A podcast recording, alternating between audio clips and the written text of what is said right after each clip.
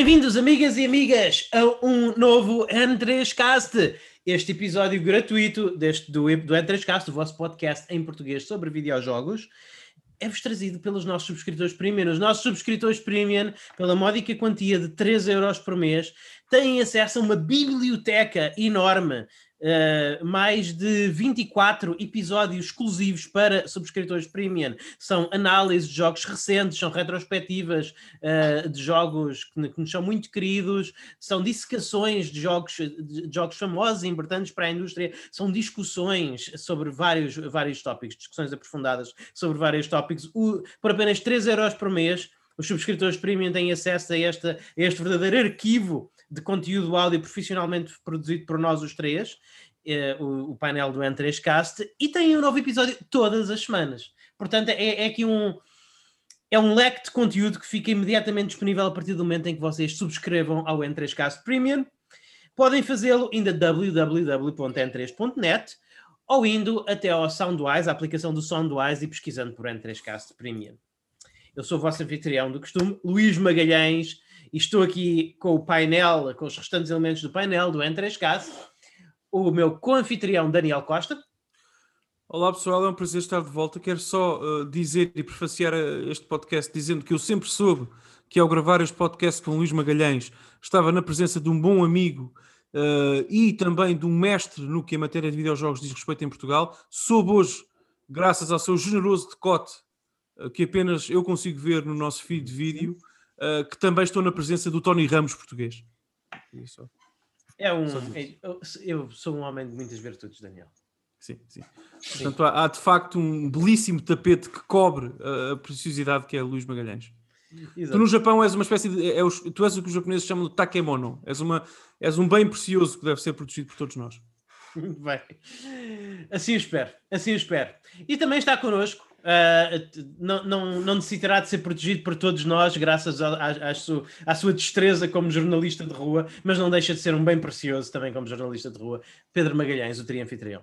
Que alegadamente tem tapete também. Estamos a falar de Tony Ramos também. Ah, sim, sim, sem dúvida. Sem dúvida. Eu acho próprio. que até atrevo-me a dizer que é o que me ajuda a camuflar todos aqueles que são os acérrimos uh, inimigos dos jornalistas de rua que por aí andam. Passas incognito no teu modo Tony yep. Muitas vezes eu tenho que fazer minhas pesquisas em incognito.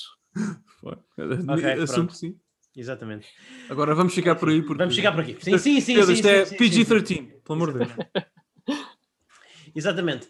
E pronto, e então, portanto, vamos, vamos falar um bocadinho dos jogos que andamos a jogar e vamos falar um bocadinho das notícias dos videojogos. Há notícias. Eu acho que devemos começar pelas notícias, porque as notícias talvez nos levem a lugares onde nós não queremos terminar o programa. não é? Sim, concordo contigo. Sim. Uh, é possível que hajam três homens crescidos, não direi de barba rija, mas de barba, efetivamente de barba, uh, a chorar antes que, o, antes que o programa chegue, chegue, ao, chegue ao seu término. Eu tenho uh, chorado bastante esta semana, de resto, no seguimento das notícias que vamos falar hoje. Sim, exatamente. Sim. Uh, jornalista de rua, faz as honras, por favor. É assim, eu lembro-me há muito tempo, há muito tempo atrás de ter visto um filme que era o filme do Pateta. E uma das coisas que eu lembro-me dele ter dito perfeitamente é que eu guardei o melhor para o fim. Mas eu acho que nesta situação, eu se calhar até prefiro deixar o pior para o fim. Se concordarem. Eu concordo com tudo, Pedro. Por favor, continue. Para, para o fim, queres dizer para o meio do programa? Porque não, não, não estamos aqui não, para... para... o fim desta ah, secção. Sim, sim, sim, para o fim desta secção. Sim. Portanto, se calhar podemos começar assim por falar um bocadinho da PlayStation 5, acho okay. que podemos começar pelo bom, yeah. nomeadamente no concerne a retrocompatibilidade da PS4 na PlayStation 5. Epá, e, e esta notícia eu, eu, já estava preparado uh, para, para, ter a minha Series X como uma plataforma para jogar por defeito os jogos que realmente eu não consegui jogar nesta geração e, e parece que a Sony veio trocar umas voltas. Yeah. Porque o, o, o que se, apesar da retrocompatibilidade da, eh, da, Xbox Series X não ser nada de deitar, não ser nada de deitar fora, tu, todos os relatos dizem que sejam bastante bons e, e diga-se uh, mais consistente do, do, que a PlayStation 5. Uhum. Parece que todos os jogos, isto segundo uma pesquisa da Digital Foundry, eles são bastante exaustivos, uh, uhum. normalmente, parece que todos os jogos que têm frame rate unlocked correm a 60 frames por segundo imaculados e todos os jogos que têm, desta geração da PlayStation 4, claro, e todos os jogos que têm locked frames a 30 frames por segundo correm a 30 frames por segundo imaculados. Literalmente todos. Todos. Tipo, incrível, impressionante. Vocês viram o Evil Within a correr? O Evil Within 2? Epá, que orgásmico. Epá. Epá. Ah, eu Mas, esse, mas, não mas. Daniel, mas em Eu- defesa da, da Series X, parece que, parece que esse é um. Mal seria, não fosse de uma companhia que agora foi adquirida pela Microsoft. Parece que esse também é um que corre imaculadamente na Series X. Não, não, no vídeo de comparação. de- Atenção, pessoal, É? tudo, este trabalho é da Digital Foundry, não é nosso. Posso, para eles. posso, E- posso ter falhado, diz-me. Não, não, é, é que no vídeo eu vi que corria quase 60 frames locked na PS5 e a 54, 58, Ok. 57 na, na Series X. Atenção, estamos a falar de detalhes, a experiência será fantástica nas duas. Sim. Mas eh, eu, eu estava a ver o vídeo e confesso- confesso-vos que pensei, será que é desta que eu platino este jogo? Porque eu gostei tanto dele, o Pedro sabe o quanto gostei. Ah, sim, Eh, também eu. e o Pedro também. Se calhar não tanto como o primeiro, Pedro, porque o primeiro é mais aquele comfort food à la Resident Evil, mas o segundo é Eu- hiper expansivo. Eu tenho que acabar o primeiro. Tenho que acabar. Eu, eu deixei o É, primeiro tipo a vale a 70 pena. Eu parei o primeiro tipo a 70%, 75% por aí. Eu- para mim foi o jogo do ano, no ano em que saiu, superando a- o Bayonetta 2. Eu nunca esperei. É um- é- para mim é, é o Resident Evil 4 que é, é o Resident Evil 5 que eu nunca tive. Mas É pronto, falando da, res- da, da, da retrocompatibilidade da, da PlayStation 5, Sim, sim, sim. pode- os nossos ouvintes poderão regozijar sabendo que podem finalmente jogar NAC 1 e 2 a 60 frames por segundo 4K. Sim, acho que todos estamos É isso? Sim. Mas, por exemplo, eu vi nesse vídeo, ah, é assim, eu não sei como será na Series X, mas Uhum. se eu aposto na Series X, por exemplo, nós poderemos jogar o Shadow of the Tomb Raider a 4K 60. Aqui Não, não podes. mostraram. Não podes. Ah, não? Não, Mas não aquilo não era, o, o que, já agora, peço logo- imensa desculpa, é é que o que, o que a Digital Foundry mostrou não é, o, não é o Shadow, é o Rise, Pedro. Ah, sim, sim, sim, exatamente. que é um bocadinho diferente. E poderás O- também, e poderás Ah, também. PlayStation 4. Basicamente, o, o que se passa eh, com o, o Rise of the Tomb Raider é que a Square Enix, as versões de consola, fez lock a 30 frames por segundo. Portanto, não interessa o quão poderosa a tua consola seja, ele não Hum. corre a mais de 30. A menos que eles. e É claro que eles podem sempre patchar isso e assim, se para, esse, lá- se para aí estiverem voltados. Mas eu, por exemplo, também notei outra coisa que eu estava à espera de uma melhoria eh, aí no Tomb Raider. Por exemplo, quando se vai, eh, a Lara está a caminhar pela ponte, eh, portanto, eh, nos 4K, tri- nos, na PS4 Pro, nos 1080, 30 Uhum. frames, Uhum. eh, nota-se os jaggis das pontes, da Uhum. ponte, lá da- das tábuas de madeira. Mas, por exemplo, já na PlayStation 5, com os 4K a 30 FPS, esses jaggis mantêm-se. Eu não sei porque eu estava à espera que houvesse ali uma melhoria de anti-aliasing. Não, o em problema, é o problema, o não problema, mas o que Sim. acontece aí, Pedro, é que de facto a PS5 o que faz é emular o ecossistema nativo da PS4 Pro. É. E portanto, eles dificilmente. A única melhoria que tu vais sentir, de facto, como o Luís explicou muito bem, em- eh, comparativamente à experiência na Uhum. PS4 Pro, será nos jogos que têm eh, frame rate desbloqueada ou eh, eh, quando os developers resolverem lançar um patch oficial para a compatibilidade com a PS5. Uh, portanto, a frame rate vai mudar, a fidelidade gráfica di- dificilmente mudará. Por exemplo, a Sim. própria, a a- própria, a própria Digital Foundry, Luís, naquele vídeo que todos vimos, uh, mostra alguns jogos em que ainda apresentam o modo checkerboard, como o Sim, Hitman. Exato, Uh, exato, exato. porque não, não são 4K sério. verdadeiros, é o método checkerboard da PS4 Pro, porque é esse. Atenção, justiça Claro. seja feita à Sony, é essa a promessa que eles fazem, está É. a emular a PS4 Sim, Pro. sim. E, e- é, e é fantástico. Eu, eu sou, eu possível, eu, eu acho que de nós os três, eu sou a pessoa que é mais sensível a- a- às resoluções. Sim. Os frame rates não digo, acho que o Pedro é mais sensível a frame rate do que eu, mas mais sensível a resoluções, acho que nós os três a dizer que sou. E eu tenho muita dificuldade em distinguir entre o checkerboard da PlayStation e, e os 4K nativos. Muita É só, um mesmo. detalhe, é só um detalhe Muita técnico mesmo. que interessa, interessará mesmo. mais à nossa audiência do que a nós, Sim. mas, mas, mas, mas é um Sim. detalhe que importa. Exatamente. Pá, Sekiro a 60 frames blo- bloqueados. Tão lindo, é pá, tão lindo. Eu vou, vou finalmente jogar esse jogo. Vou finalmente jogar esse jogo, fantástico. Se- Eu estava a pensar, eu estava a pensar em comprá-lo para a Xbox, visto que parecia que a Xbox Sim, quase sim. que já vai aos 60, mas agora vou mesmo para a versão PlayStation e Tu tens a versão PlayStation 4 ou não tens? eu não tenho. Não, eu nunca comprei o Sekiro. Não? Ah. Nunca comprei o Sekiro. Está Tive, sempre, tive várias vezes assim a pensar. "Ah, ah, ah", mas é a pensar. Fico sempre, an- antes de comprar o Sekiro, fico a pensar, mas eu ainda não acabei o Bloodborne. Acho que é agora que eu vou acabar o Sim. Bloodborne. Acho Já que- agora o Bloodborne testado também pela Digital Foundry não chega, eh, não, não sobe dos 30 frames por segundo, pel- pelas Não. razões que o Luís explicou, é uma decisão, mas fica bem melhor. Porque o mas fica problema- melhor. O problema Não tem do frame Bloodborne pacing. é o frame pacing era horrível. não tem frame pacing. Foi por isso que eu não consegui acabar. Boa. E- e- e- não foi por isso que eu não consegui acabar. Faz jogos com mau frame pacing fazem muita impressão. Já agora aos nossos subscritores premium, eu- lanço aqui um desafio a, a ambos, os meus colegas, mas se calhar mais até ao Luís, porque, bom, porque sim, porque não sei, Pedro, se tens- vais ter a oportunidade de jogar este jogo, se calhar sim. Uh, de jogar na mesma altura, que é o Sekiro. Há, eu acho que há alguns um episódio premium do Antrascast sobre o Sekiro que vai ter que acontecer, uh, porque quando o jogo saiu e eu comecei a jogá-lo, infeliz ou felizmente, o futuro dirá, não era a altura certa da minha vida para, para um jogo daqueles estar presente, e portanto acho que o namoro foi adiado, mas não cancelado. Portanto, assim. teremos lua de mel. Mas é o resumo disto, malta, é, é, que eu, assim de repente, e, e, e lá está, eu, eu, tenho bastante respeito pela Digital Foundry, acho que eles sempre fazem, sim, sempre, sim. Um trabalho bastante, fazem sempre um trabalho bastante bom. Uhum. E, e, e, assim de repente, com base na análise deles, eu estava muito interessado na Xbox Series X em, em revisitar os jogos desta geração que eu não consegui, não tive tempo para acompanhar, e agora sinto mais tentado a fazê-lo na PlayStation 5, curiosamente. Nunca esquecer que a Series X, em comparação, é a única console da nova geração em que, no momento em que tu carregares no Power, quando a trouxeres para casa, vais poder jogar nativamente o Super Puzzle Fighter 2. Portanto, sim. isso tem valor. Sim, uh... sim, mas, mas, mas eu fui muito específico, Daniel. Eu disse sim, sim, desta geração. Desta geração. Sim, não, não, não, não. estava a contrariar claro. o teu discurso, eu estava a dizer que, que a Series X tem outro tipo de valor também que, que a PS5 não tem, como a PS5 tem coisas que a Series não pode oferecer. Eu, eu já agora trago mais claro. uma coisinha para a discussão que eu trouxe de uma análise feita pela GameSpot uh, uhum. americana, naturalmente, que tem a ver ainda com retrocompatibilidade, com, com os tempos de loading. Eles fizeram uma, aquelas tabelas ah, com, os, com, os, tempos de loading. E naturalmente que é mais rápido correr mesmo um jogo da PS4 uh, uh, no SSD interno da, da, da, PS5, isso é um bocadinho lá para a Alice.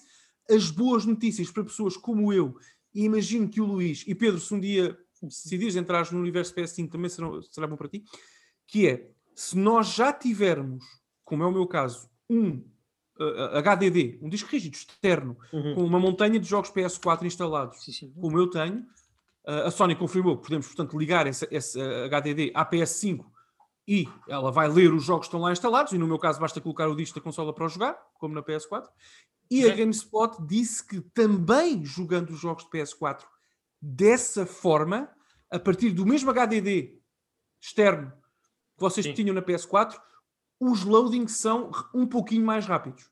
Okay. Isso tem a ver com a arquitetura de velocidade interna da PS5, Sim. que mesmo acedendo ao conteúdo no HDD, uh, o faz Sim. com mais velocidade.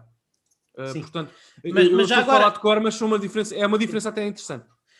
Vale a pena também dizer isto, não há, ainda não há muitos relatos disso, mas já, já há suficientes e substanciais sim, sim. que uh, os jogos, mais uma vez, os jogos desta geração que está a acabar agora, uhum. uh, quando instalados nos discos rígidos, nos SSDs das consolas de nova geração, os jogos de PlayStation 5, os jogos de PlayStation 4 no disco rígido da PlayStation 5 aproveitam melhor o SSD sim, sim. interno da consola do custo Xbox, do, do, do, do, custo Xbox Series X. O Xbox Series X, para todos os propósitos, isto foi muito bem testado mais uma vez pela Digital Foundry, uhum. uh, não vale a pena vocês usarem espaço do disco interno para ocupar. Se vocês ligarem um SSD externamente para o USB, vão ter sensivelmente a melhor performance. Portanto, não têm vantagem em estar a usar aquele precioso espaço do SSD interno da consola. Já na PlayStation 5 parece ter uma vantagem considerável. Pronto, é, é sim, a própria GameStop provou isso. Uhum. GameSpot, aliás, provou isso, mas uhum. só reforça essa ideia para os nossos ouvintes que, tal como eu, sim. queiram utilizar o tal HDD Luís externo da PS4 na PS5. Também aí vão ver melhorias, sim. não por culpa da leitura, da velocidade de leitura do, do disco, porque essa não muda, uh, mas como a arquitetura sim, claro. é mais rápida, uh, uh, os dados são acedidos também mais rapidamente. Super interessante também... esta geração, não é? Para a retrocompatibilidade, eu estava a pensar nisso. temos um, uma coisa chata em termos de retrocompatível, que é de retrocompatibilidade, que é aquilo que nós já falámos em vários programas, que é que não continua a não haver solução de retrocompatibilidade para a biblioteca das gerações anteriores das consolas é PlayStation. Muito chato, yeah, yeah. muito chato, mas por outro lado, parece que em ambas as consolas estamos a ter a melhor retrocompatibilidade de sempre para a geração anterior. É verdade, de sempre, sim. Acho que até agora é melhor de sempre, acho que é justo dizer é. isso. Pedro, ajuda-me, é melhor de sempre? É. Não é? Sim, Nativamente é. falando, sim. Nativamente, é. ok. Muito bom. Enfim. Não, é fantástico, é fantástico. E já agora deixa-me só acrescentar, eu sei que não temos muito tempo, mas eu tenho que dizer isto, atenção. Claro. Como o Luís disse, só reforçando o que tu tens dito, Luís, já disseste isto nos podcasts, esta vai ser a geração em que nós, os três, se calhar, epá, e eu decididamente, vou aproveitar mais os títulos que não joguei da geração anterior. Porque até, por exemplo, no salto PS1, PS2 era um bocadinho diferente. A, a funcionalidade Sim. até era semelhante. Mas era. aqui é a primeira vez, tanto na Series X como na PS5, em que nós sentimos que o, o, dinheiro que investimos a colecionar os jogos nesta geração atual está a ser valorizado também pelas próprias marcas, porque lá está, a experiência é superior é. à que era nas máquinas anterior, anterior, anteriores. E isso é hum, digno de registro. Porque eu lembro-me, por exemplo, só muito rapidamente, mesmo para fechar, que no claro. salto PS1, PS2, infelizmente nós tínhamos muitos problemas, uh, artefactos gráficos e alguns problemas em alguns jogos. Uhum. Nada especial, era, eram todos não. perfeitamente jogáveis. Jogava, jogava, sim, uh, sim, sim, sim. Uhum. Mas, por exemplo, na Xbox 360, os jogos da Xbox original que eram compatíveis, retrocompatíveis, não eram muitos, é uma lista pequena, também tinham alguns problemas, alguns deles. Portanto, sim. É, é, é, a retrocompatibilidade sempre foi Eu, eu lembro-me de jogar, eu lembro de jogar Panzer Dragon, Panzer Dragon Horta na, na Xbox 360 e era uma experiência um bocadinho agridoce. Uh, jogá-la na Xbox Sim. One X a 4K. É mesmo, meu é Deus, Nosso Senhor. Meu Deus, Nosso Senhor. O que, é, o que é que é isso? O, que é que é isso? É, já, malta, se, se vocês, ouvintes, vão estar estatisticamente dentro dos 0,01% de gamers portugueses que vão comprar uma Xbox Series X ou uma Xbox Series S, Uh, no, no, dia do lançamento, o, o, jogo que eu vos recomendo que comprem digitalmente, porque ele não, não estará disponível facilmente físico, é o Panzer Dragon Horta. Que, que, que, Jesus, como aquele, como aquele jogo ficou bonito com retrocompatibilidade, com, com o HDR automático da Microsoft, nestas. Ei, que coisa. Eu, eu queria só dizer uma coisa rapidamente sobre isso. Tens toda a razão, lindíssimo. E já agora, há uma pessoa, há algumas pessoas que nos ouvem que eu sei que vou comprar a Xbox Series X ou S. Uma delas é o nosso ouvinte Ulisses, que, para quem eu queria enviar um grande abraço, que está a passar um momento menos mais complicado. Uh, uh, okay. E queria enviar um grande abraço também em nome da nossa equipa. Uh, e obrigado pela tua preferência. E espero que recebas a tua Xbox quando ouvires isto, está perto. Quando ouvires isto, a tua Xbox está quase a chegar e que te anime e que, que as coisas corram todas bem. Portanto, há pessoas na nossa, no nosso público que vão comprar a Series X Sim. e a Series S uh, e nós eventualmente também as vamos ter porque nós não temos cabeça, não, temos, não somos responsáveis. Uh, e portanto estaremos aqui para falar também sobre essa máquina. Hoje falámos mais sobre a PS5 porque saiu sim. toda esta notícia sobre a retrocompatibilidade. Sim, sim. Exato. Portanto é isso. É, é, é, isso, malta. Pedro, jornalista de rua.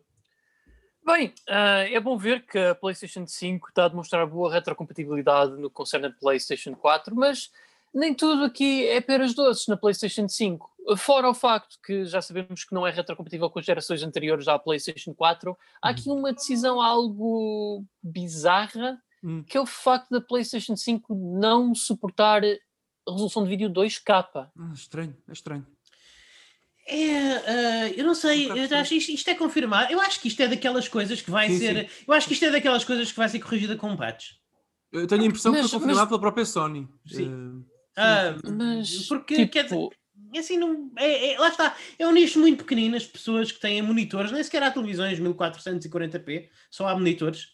É, é um nicho muito pequenino de gamers, mas eu, eu respeito, é claro que era, eu, eu, gostaria que, eu gostaria que as pessoas que gostam de jogar nesses monitores o pudessem fazer na sua PlayStation 5, mas malta, uh, é um cabo HDMI, é um cabo HDMI 2.0 ou 2.1. Uh, em, em termos de hardware, não há razão para isto não acontecer. Portanto, eu, eu acredito que isto, que isto esteja a um patch de sistema operativo ah, de distância. Também acho.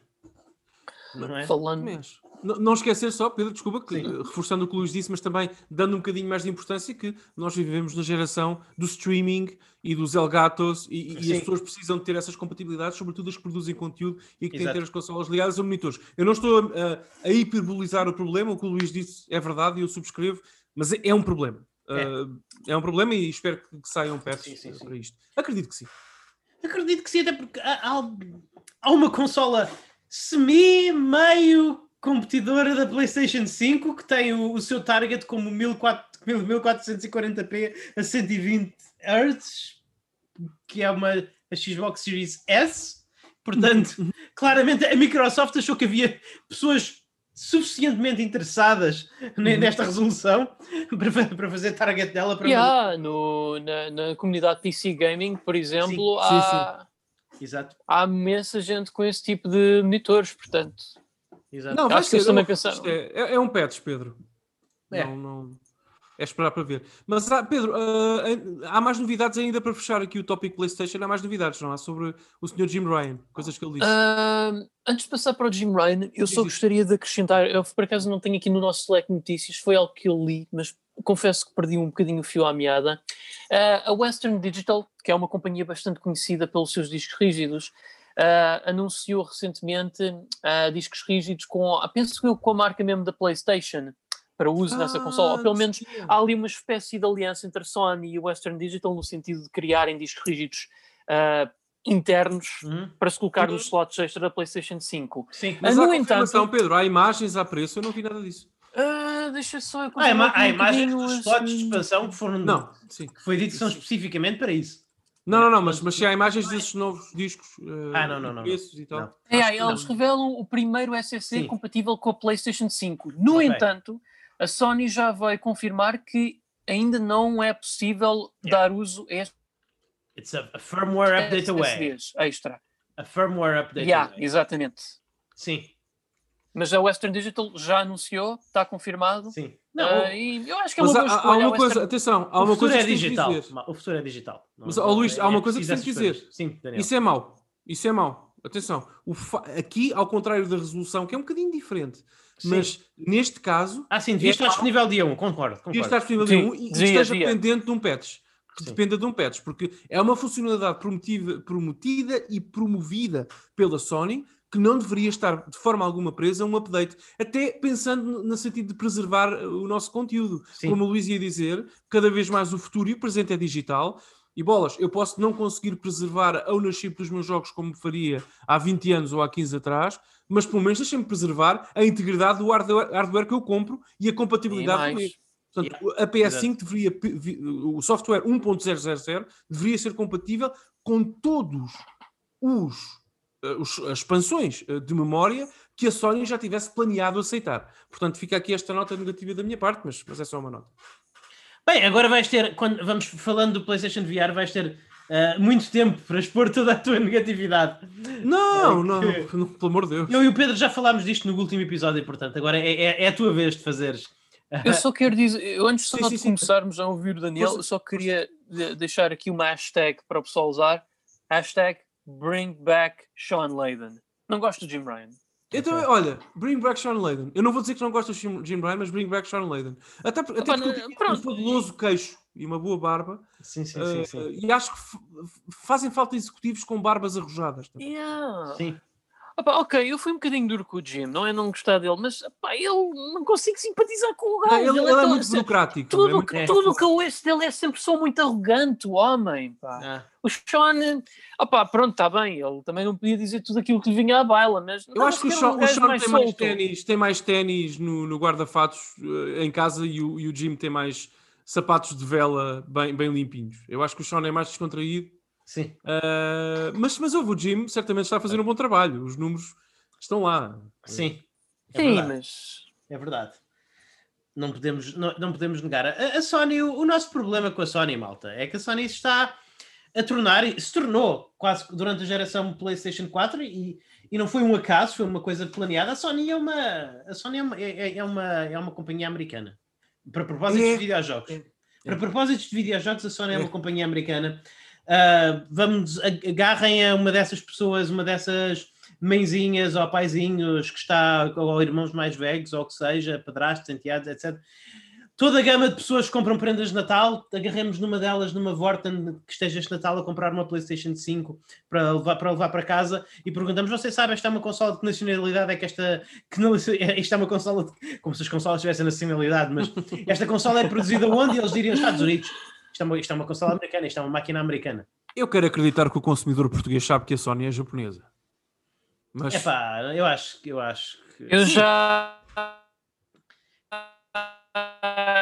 True story, eu já tive dizer que a Sony era uma consola portuguesa. Portanto, a, a, a, marca PlayStation era tão forte em Portugal que havia pessoal a pensar que era mesmo portuguesa a consola. Uau! Uau.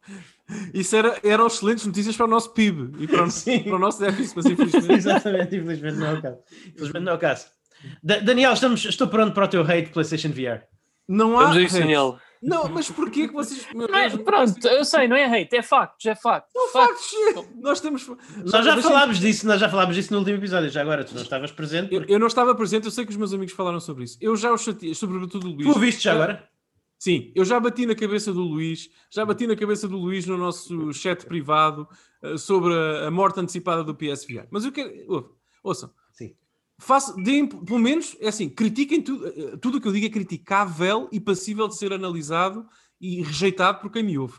Mas pelo menos façam uma justiça de confirmar que eu tento ser duas coisas: justo e, e- e- e- e- e justo e consistente. Pelo menos, na minha análise. Depois, se não concordam, isso é convosco. E eu sempre disse Uhum. que, ao Luís, há, há- há- Luís, há anos que anda a dizer isto, que no que a videojogos diz respeito, sempre disse isto, a tecnologia VR estava condenada à história. Estava condenada a ser um, um asterisco bem gordinho e destacado na história dos videojogos, mas um asterisco. Não, eu disse isto, está escrito uh, uh, várias vezes. E sempre disse que o futuro da tecnologia VR, por enquanto, no que a massas diz respeito e à, aceitação das pessoas dessa tecnologia, passaria sempre por nós, eu dava sempre este exemplo, participarmos ah, no ah, aniversário da, da nossa avó por via digital e com os óculos na cara em vez de estar- estarmos lá presentes. Não sabia eu, quando usei este exemplo no passado, que iríamos passar pela maior pandemia do século eh, e que de facto essa tecnologia iria de facto ainda mais potenciar essas experiências, como está a acontecer de resto. Portanto, ah, ouçam, o que, o que aconteceu agora é que o Jim Ryan me deu razão. Só isto. É, Dani- Daniel, eu, eu acho que tu não estás a ler mesmo, as mesmas Não. coisas que eu. É- temos aqui uma fantástica, um fantástico caso de Ok. realidade dupla. O, o Ok. Jim Ryan diz que acha que, não, acha que nos próximos dois anos o VR não vai ser relevante. É o que ele diz. Ele, ele disse dois anos. Sim. Ele disse dois anos. Que é que ele mas, disse mais? Mas, é mas, mas ele disse que a. PlayStation acredita no VR, que a Sony acredita no VR e que está no futuro deles. Ele diz, inclusive, exatamente o oposto do que tu estás a dizer. O Que Luís, aquele- o Luís é daquelas pessoas que quando recebe eh, anúncios da imprensa faz Não, copy Daniel, paste e põe mas, no site mas, mas tu estás, a- não, mas, tu- mas tu, tu estás a, tu, tu estás a pautar por, tu disseste, Vamos interpretar, vamos interpretar, disseste, Luís. o é Jim Viard- muito literal. tu disseste, tu disseste, o Jim Ryan deu-me deu razão. E eu vou interpretar as palavras dele para justificar o que acabei de dizer. Bom, Eu, eu- eu tenho que as interpretar. Eu- claro que o Jim Ryan quer que eu fique super entusiasmado Claro. com a, a magra possibilidade de me espantar com um novo produto de VR em breve. Claro que ele me quer entusiasmado, mas, mas, mas isto é só PR speech, tu sabes isso? Até risco dizer melhor que eu. bem, eh, sabes Daniel, mas, ent- tudo bem, mas, mas se o Ó Luís, é que o, o que o Luís, o o que o Jim Ryan disse, desculpa interromper-te, o que Sim. o Jim Ryan disse foi, peço desculpa por esta tradução livre e, literal do inglês, mas só para cimentar aqui o que ele disse, Sim, o Jim Ryan disse que o, a tecnologia VR em videojogos está a mais de um ou dois minutos de distância de ser realizada. sim. Isto quer dizer que está longe, longe, longe, longe. Ele disse, ele disse especificamente, vai ser este ano? Não. Vai ser para o próximo ano? Não. Não é? Não vai ser. Não vai ser nos próximos dois anos. Foi o que ele Luís, disse. Ele também disse outra. A Sony, não o Jim Ryan, não na Sim. mesma entrevista, também disse outra coisa. Sim. É que é verdade que a esmagadora maioria, se não todos, mas a esmaga- a esmagadora maioria dos jogos PSVR da PS4 são retrocompatíveis na PS5. Ótimo. Sobretudo, ótimo para ti que tens uma coleção impressionante desses jogos e eh, ótimo, ótimo. Mas hum, o que é que tu precisas de facto para usar o PSVR na PS5? Ah, sim! Um adaptador com tecnologia proprietária que só podes encomendar do site da Sony. Sim. Luís, isto é o Kinect. A Tá. PSVR, esta semana, Ma- mas transformou-se oficialmente no Kinect. Não, mas repara, Daniel, desculpa, isso não é bem verdade. Isso, isso não é bem verdade. Tu também Sim, precisas de, uma- é... de um adaptador que só a Microsoft vende e disponibiliza para jogares o Kinect nas Xbox One S e Claro. One X. É, é- é igual. Sim. É tecnologia que a própria empresa está a, a- a- não a desvalorizar, mas está a, a, a, Mas dizes bem, não a desvalorizar, porque eles querem lançar Não, um, não. PS, um PSVR 2, possivelmente a acompanhar a PlayStation 5 Pro, não é? Possivelmente, não, não se sabe. Agora a questão, diz-me tu, Da- Daniel, tu que, segues, a- tu que segues a indústria, nós estamos a. O, o VR vem por ondas. Eu, eu não quero alongar-me muito nisto. Uh, não é porque eu não gosto de discutir este assunto contigo, Daniel, Sim, mas, é, mas é que eu vou repetir muito o que disse no último episódio. Sim, sim. Sabes? A, a tecnologia, e é um bocado chato para os nossos ouvintes, a tecnologia VR, é- ela, ela tem vindo por ondas. Houve uma pequena onda que foi o Oculus Rift, não Uhum. é? E, e- e essa onda passou, e, mas essa onda chamou a atenção da- de, duas companhiazinhas chamadas Valve e Sony. Depois, quan- quando saiu o VR da Valve, da HTC, houve outra pequena onda. Depois a Sony lançou o PlayStation VR e foi foi muito rapidamente o, VR, o sistema VR mais bem sucedido, que vale a pena apontar, correspondeu às expectativas da Sony. Não lhes fez dinheiro? Claro que não. Quando comparado com o avassalador número de 111 milhões de PlayStation 4 vendidas, é claro que não lhes fez uma quantidade, não lhes fez uma quantidade muito interessante de dinheiro, mas crucialmente correspondeu às projeções internas deles. Dito por eles. Dito por eles. Sim, Estão on the record dito isto. Tudo bem. Agora, é, a coisa acalmou um bocadinho, continuam a ser lançados jogos de PlayStation VR, mas a coisa acalmou um bocadinho, mas ah, eu tenho ouvido muita gente, muita gente falar, de pessoas normais, não sou nem sequer grandes fãs de gamer, falar de VR agora, por causa de uma coisinha, uma nova onda que é o Oculus Sim. Quest 2. Sim, mas Uma tu tens companhiazinha perceber, chamada tens que perceber uma tens que perceber uma coisa, Luís. Tu e eu não somos o consumidor médio de videojogos que Não. valida ou deixa de validar o, o VR. E tu tens que perceber outra, deixa-me só terminar, tens que perceber outra coisa também. Sim. Tens que perceber, tu, tens que fazer essa interpretação, mesmo que não queiras, no teu âmago intelectual, tens que fazer a interpretação das palavras do Jim Ryan como elas devem ser ouvidas. O que o Jim Ryan disse foi. Jim Ryan Sony, o que a Sony disse foi: meus amigos, o PlayStation VR num futuro a médio prazo mínimo não é para nós. E mais, essa, esta história do PSVR na PS4 fica para trás. Eh, Querem usar na PS5, peçam um adaptador e vamos. eh, Não quero saber disso. Portanto, eles estão a enterrar o PSVR. E se tu não aceitares as comparações com o Kinect nesse sentido, estás a, estás a, a ter um wishful thinking que eu admiro, mas que não é ajustado Não. à realidade. Falaste há pouco em realidade dupla. Esta é a Daniel. única realidade possível nesta altura. E Daniel, deixa-me só terminar, não, eu não não quero a dizer mais nada. razoável, porque repara uma coisa. Há jogos que ainda não saíram que vão suportar o PlayStation VR. É isso que eu ia dizer. Sim, é isso que eu ia dizer. É? Na, na PS4. É isso que eu ia dizer. Muito importante. Muito importante. Não há, neste momento, nenhum jogo AAA uh, em desenvolvimento para o PSVR por nenhuma empresa third party sequer. AAA, blá, blá, blá, como tivemos em tempos. Não há, nenhum. Não há preparação de hardware nem de software neste momento no lançamento das consolas da, próxima, da nova geração para, para VR. Nem a Series X nem a PS5 são compatíveis nativamente nativamente com Mas, capacetes mas VR. Daniel, mas, mas aí, se, se tu estás a dizer que o PlayStation VR ficou um periférico PlayStation 4 e, e- e nunca será mais do que um periférico PlayStation 4, sim, tens razão, dou- dou-te isso de barato. Mas o, o PlayStation VR, enquanto uma marca, não está morto, não vai desaparecer. Mas eu não disse isso. Eu, disse, eu não disse isso, deixa-me fazer, dar, é. fazer justiça. Não vai O que eu desaparecer. disse foi que uh, a tecnologia VR e os jogos VR para a Sony estão nem em banho-maria. Já estão, Estão dentro na- do caixão nos Estão na próximos anos. PlayStation 4. São, Há o jogos- efeito zombie, pode levantar uma perninha de repente, Não, aqui não, um não. braço e ali, mas Não. O, no que a PS5 diz respeito ao futuro. Claro, não sou- claro que pode jogar PSVR na PS4, com certeza que sim. Hum. Uh, mas não há. Atenção, palavras do Jim Ryan, pessoal. Eu não estou a inventar. As nada. palavras, as palavras do Gene Ryan eh, são que acreditam que a algum ponto terão, terão VR novamente, não é? Sim, sim, sure. Não, claro. não percebo, Daniel, mas isto é uma. Eu não sei, estás a falar em. Tu alguma vez viste o Phil Spen- ouviste o Phil Spencer dizer eh, em 2000 e, de 2006 para a frente Uhum. que o Kinect para nós está morto? Não, mas também não disse, que não? ma- ma- mas também não disse que temos, temos coisas, tam- vamos, acreditamos no Kinect uh, movendo perfeito. Não, simplesmente deixaram de falar disso. Simplesmente Mas deixaram tu de não vais disso. ouvir nos próximos tempos nem mais uma Não. palavra da Sony sobre o PSVR. Daniel, mas o que eu estou a dizer, mas o que eu estou a dizer não é que vamos ter o não, não é que vamos ter, aliás, o Pedro, o próprio Pedro me disse isso, eu disse logo, não, Pedro, não vais. Eh, Não vamos, ter- eu sempre disse que não vamos ter um foco em jogos de PlayStation VR, eh, especialmente por parte da Sony. Não vamos. Mas eles vão continuar a sair para PlayStation 4 porque nós ainda temos um ou dois anos Sim. de jogos de PlayStation 4, Sim. não é? Sim. Então quem tem esse PlayStation VR vai continuar a ter jogos para o seu PlayStation VR. Foi anunciado ontem. uh, por um estúdio brasileiro, pelo estúdio Árvore. que não há perspectiva de futuro.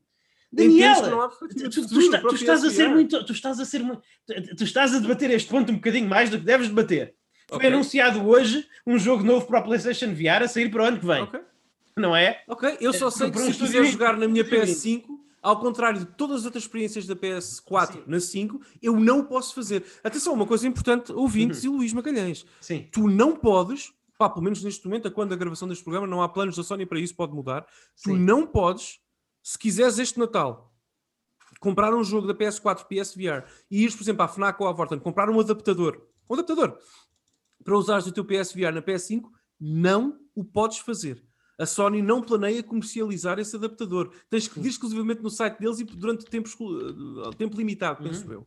Portanto, não é. é- Pronto. eh, Luís, eh, eu espero que te divirtas, que compres todos os jogos PSVR e vou dizer aqui uma coisa sem ironia alguma, sem escárnio algum. Eu espero que, a bem das pessoas que se apaixonaram por essa tecnologia, que veem viabilidade nesse modelo de negócio desenvolvimento, de jogabilidade, que a PSVR possa renascer na PS5. Eu acho que a Sony vai estar muito mais ocupada, vai estar ocupada a fazer outras coisas. Acho que o PSVR foi uma experiência hiper interessante que cumpriu, como tu disseste bem, tens razão, que cumpriu com os trâmites e com os, o, o- aquilo que a Sony queria ah, na, na- na geração, nesta geração, portanto, na que agora termina, da PS4, mas como tu disseste também, e eu já tinha dito, a Sony não fez dinheiro com o PSVR e muito importante aqui, pessoal, eu, eu, eu, eu fiz traduções para um jogo de AAA de PSVR, eu acompanhei algum do desenvolvimento, eu sei o que estou a dizer. É muito difícil fazer jogos para uh, VR e, e quase não há retorno para os estúdios. Quase. Uh, por isso, é, é- é- Uhum. sinceramente, Luís, uh, eu quero que tu tenhas razão, mas eu acho que a minha interpretação das palavras do Jim Ryan e daquilo que está a acontecer com o PSVR também não é assim tão descabida como tu estás a querer vender. Não sei, Pedro, não sei é, se é um queres dar uma bocadinho, é, é um bocadinho, desculpa, Eu- é um bocadinho cherry picking, Daniel. É um bocadinho, é um bocadinho. Cada um tem a sua é um opinião e bocadinho diz o que quiser. Pedro, Eu, não sei se queres uh, dizer alguma coisa eu, sobre eu isso. interpreto a totalidade Eu- das palavras do Jim Ryan, o bom e o mau. Não estou só a pegar numa coisa. Ok. Eu continuo a dizer que temos aqui uma tecnologia revolucionária nas mãos. Eu acho que compete aos devs e os publishers terem não só não só o poder de marketing para aproveitar, mas também a coragem para impulsionar isso para muito mais longe. E eu volto a dizer, o PlayStation 4 era uma espécie de playground para o que o PlayStation VR conseguia fazer. Eu acredito que daqui a uns anos o PlayStation, a PlayStation 5 pode muito bem vir a ser a máquina que irá puxar o VR aonde deveria ter chegado em primeiro lugar. Mas, ó Pedro, eu pergunto-te isto. Vem aí, e o Jim Ryan sabe disso, vem aí uma, já estamos, mas vem aí uma recessão ímpar na, na- na nossa vida. Sim. Vem aí Passará. cada vez mais, bom, sim, com certeza, com certeza, mas cada o, vez não, mais, o Facebook não deixou que os parassem. Cada vez mais, até para nós que somos muito privilegiados, também trabalhamos muito, muitas horas para isso, mas somos privilegiados Sim. e podemos comprar mais que um joguinho por mês, às vezes, temos esse privilégio de ir fazendo as nossas compras, mas até para nós começaremos cada vez mais, e toda a gente que nos ouve, a escolher cada vez melhor onde gastamos o nosso dinheiro, não é que jogo é que compramos naquele mês, que compras, pronto, que aquisições é que fazemos também, uh, providas das, do apertar de cinto que todos vamos sentir de uma forma ou de outra. Uhum. Uh, a PS5 está a correr bem, as reservas estão a correr bem, com certeza, mas a PS5, como todas as plataformas, sem exceção, da NES à Series X, todas, vai ter que convencer o eleitorado, aproveitando, aqui a onda uh, dos assuntos políticos do, do dia. Vai ter que convencer o eleitorado. Não basta só, ou seja, não basta só parecer um titã gere- geracional, tem que nos vender essa ideia. A Sony vai ter que investir muito em marketing, em des- em desenvolvimento, em novos estúdios, uh, em novas ideias. Compraram agora o Crunchyroll, não é por acaso. Uhum. Portanto, Pedro, e a minha pergunta para ti é: A considerando grande tudo aquisição da Sony. Sim, sim. Considerando tudo isso, tu achas mesmo que em 2023 a Sony nos vai vender mais um capacete VR de 400 euros para a PS5?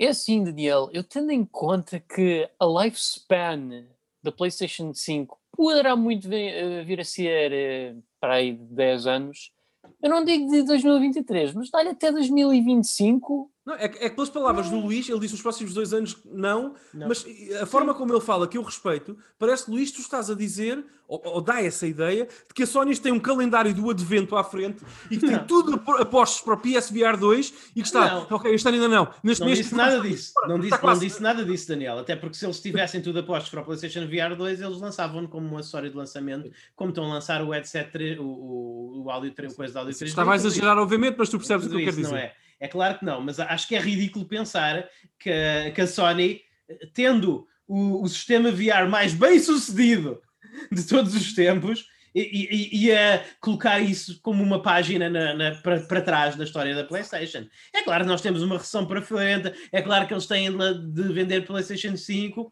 mas o, o PlayStation VR vai regressar e, e- e mais. E, embora, é claro, como tu dizes, não seja uma coisa, não, não o, o PlayStation VR atual seja um acessório PlayStation 4 e, como tal, eh, um, um acessório para jogos PlayStation 4, ele não vai. Mais uma vez, vamos continuar a ter jogos para ele. Enquanto, se- enquanto estiverem a sair jogos PlayStation 4, também vão sair jogos PlayStation VR. O Pedro acabou de mandar um trailer para um hoje.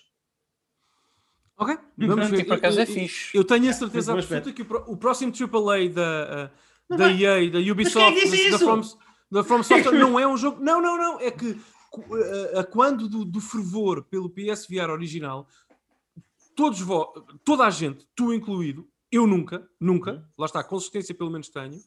uh, nunca entrei nesse, nesse- nesse- nessa onda, mas toda a gente imaginou o VR, o VR, o PSVR como o futuro. Yeah, Este é o nosso futuro. Mas é, Não é continua a dizer. necessariamente. Continua Não é a dizer que é o nosso necessariamente. futuro. Não é o nosso futuro em 2022, provavelmente não Oh, será. Luís, deixa-me ser ainda mais cáustico e agora de propósito. Tu Sim. achas mesmo que se o PSVR tivesse cumprido todos os cânones e objetivos da Sony, coisa que tivesse cumprido tão, tão, tão, tão bem Uhum. e fosse uma coisa tão incrível que o Demon Souls não tinha um modo VR no lançamento na PS5. O Demon Souls não, peço desculpa, que o, o Spider-Man Miles Mora- Morales Acho não tinha um modo VR. E que, Acho, que esse, esse, esse capacete não fosse eh, eh, nativamente compatível na PS5. Eu não sei, eu, eu acho que a tua perspectiva, tua- só para terminar, a, su- a tua, a tua apreciação é válida, como tudo o que dizes, mas é ingênua no sentido em Oh. que no, no sentido em Sim. que ah, ah, estás a considerar coisas bem, bem- estás a pensar bem, mas estás a- no teu discurso a abandonar algumas coisas que são tomadas como verdades na, verdade na indústria, como aquelas que eu acabei de referir. Ou seja, tu falaste há pouco em cherry pick. Tu também estás a cherry pick para o lado que queres defender justamente. Não, Não. estou a criticar-te por isso. O- Mas, mas pronto. Daniel, o, o futuro dos videojogos, não estou a dizer para o ano, não estou a dizer daqui a dois anos, não- nem esta geração, certamente não. Não vai ser esta geração. Temos pelo menos mais 10 anos de jogar jogos em televisores pela frente. Mas Uhum. eu digo isso: o futuro dos videojogos é o Oculus Quest. Pode ser um futuro a longo prazo, Eu pode ser daqui a 10 anos. Mas é, mas é. Tenho, Claro. tenho, tenho É certeza. dizer isso. É legítimo. Eu acho que o futuro dos Tenho videojogos é o DualSense. O DualSense é o futuro dos Porque videojogos. não as duas coisas. Porque não sei se há espaço para as duas coisas. Acho que há. Atenção, Mas- mas vamos ver. Eu, eu estou, eu, eu eu estou a ser muito específico. O futuro, eh, o, o futuro dos videojogos é o headset VR, não é os motion controls. São coisas Sim, distintas. Sim, São coisas sim. distintas. Pronto, vamos Sim. concordar em discordar, senão o nosso Sim. podcast é só sobre isso. Ok. Eu só reforço dizendo que eu, eu, eu- o Luís, eu acho que o Luís Magalhães não tem razão, mas quero que ele tenha razão, porque eu quero que ele seja feliz e que jogue os jogos que gosta. Eu acho que daqui a 10 anos vamos todos falar do fantástico DualSense 2, que eleva a experiência de videojogos para outro nível, com o input que funciona, que é um Sim. comando. Vamos ver. Mas ninguém. Mas, mas eu acabei de dizer, Daniel, que Eu eu, acho que que, acabaste, o, o eu input que eu quero eu ter com os comandos VR é, é esse DualSense 2. Não, não, não, não, não, não. Eu, eu não o que eu disse não substitui o teu discurso. Sim. estou- não substitui o que tu disseste. Só estou a dizer. Tu, tu dizes que o futuro é uma coisa, foste muito específico. Eu também Sim. quero ser, acho que o futuro é outra coisa. Também foi muito específico, é só isso. Eu acho que o futuro são as duas coisas. Eu, eu concordo com o teu futuro. Eu Sim, concordo sim, com o teu futuro. Só não vamos ver. concordo que o vamos viver numa televisão. Sim, eu acho que o futuro eh, nos anos 80 não era o Virtual Boy e o comando da NES. É NES. Sim. Eh, mas, mas, mas houve De espaço a certa altura para os dois, mas durou pouco. Vamos ver. De acordo, de acordo. Enfim, ah, depois desta alegre discussão, vamos falar de coisas felizes. Pedro?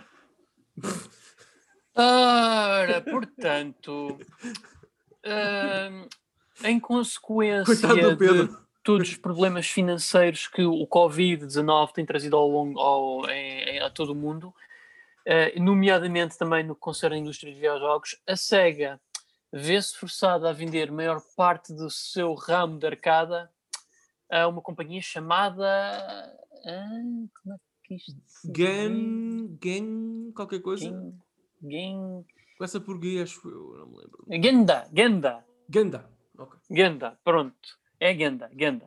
Yeah. Uh, mas eu acho que quem está a fazer uh, basicamente é a Sega Sammy é que está a dar uh, esta parte da Sega a eles. Não está, que eu, pelo menos o que eu estou a perceber, eles não estão a vender a marca Sega. Não, não estou a ver o livro dela. Pedro, eu não sei se tu queres que eu excepcionalmente substitua na declaração desta notícia aqui, porque eu estive a fazer um estudo mais intensivo a isto. Por favor, Daniel. E tenho algumas informações. Se me permitires, é, nunca mais o farei, porque tu é que és o nosso ah, jornalista do Globo Oficial, mas é, é, muito, muito rapidamente. Portanto, resumindo e pegando no que o Pedro disse. Eu vou sair do ecrã para não me verem chorar. Sim, sim, sim. O Luís vai abandonar e eu daqui a nada vou chorar também, portanto peço que me, que me cortem o discurso em breve. Várias coisas aconteceram. Primeiro vamos a factos, depois fazemos a análise, se me permitires, Pedro. Factos. Uh, a SEGA desfez-se ou planeia desfazer-se até ao fim de 2020, portanto nos próximos dois meses, uh, de todo o negócio de arcades que tem no Japão. Portanto, quem já esteve uh, no Japão como eu uh, e, e, viveu aquele, cheirou os clubes cegas e aquele ambiente, aquela cultura, que é uma cultura cega, a cultura dos salões de arcade no Japão da Sega, é uma cultura muito típica, vai desaparecer porque é essa empresa que se chama Genda, Pedro, Genda, Sim, Genda, é, essa, Genda. é, essa, empresa que uh, vai tratar, uh, portanto, desse negócio, transformá-lo a seu belo prazer não está claro o que acontecerá na transferência de ah, eh, IPs.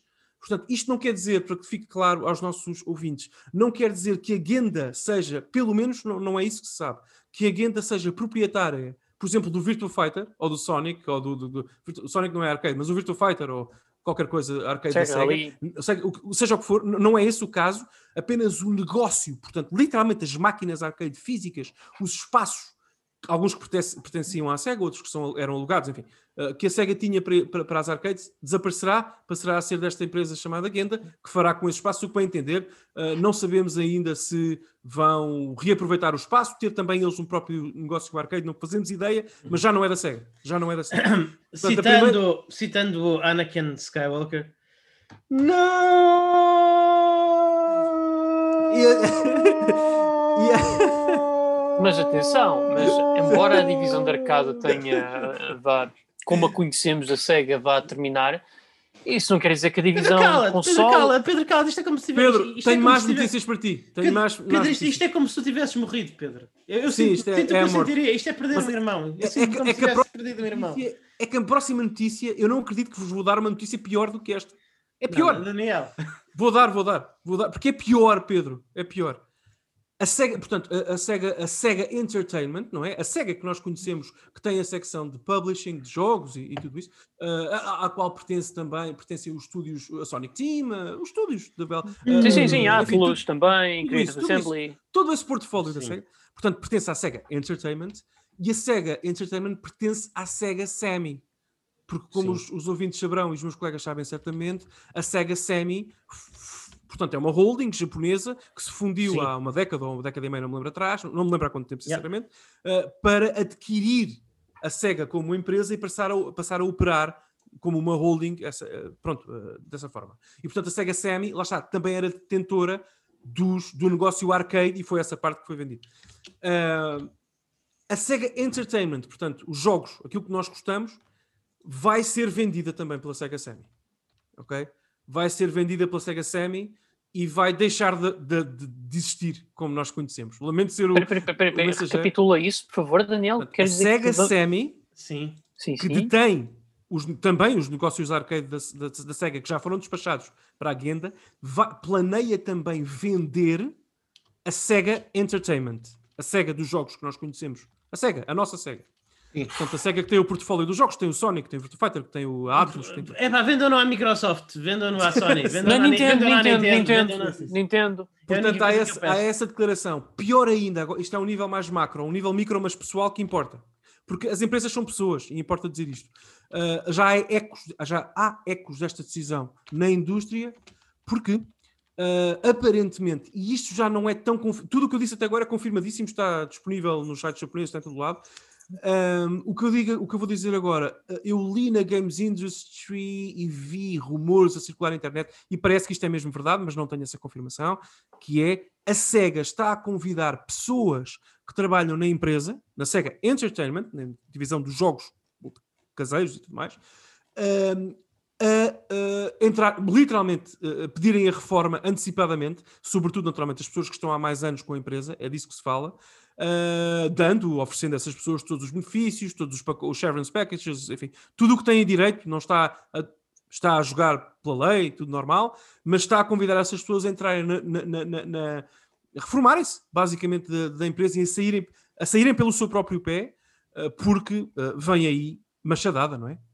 Portanto, a empresa vai ser vendida e eles, bem, bem, estão a permitir às pessoas que tenham essa possibilidade de sair pelo seu próprio pé, garantindo também todos os direitos que têm que ter.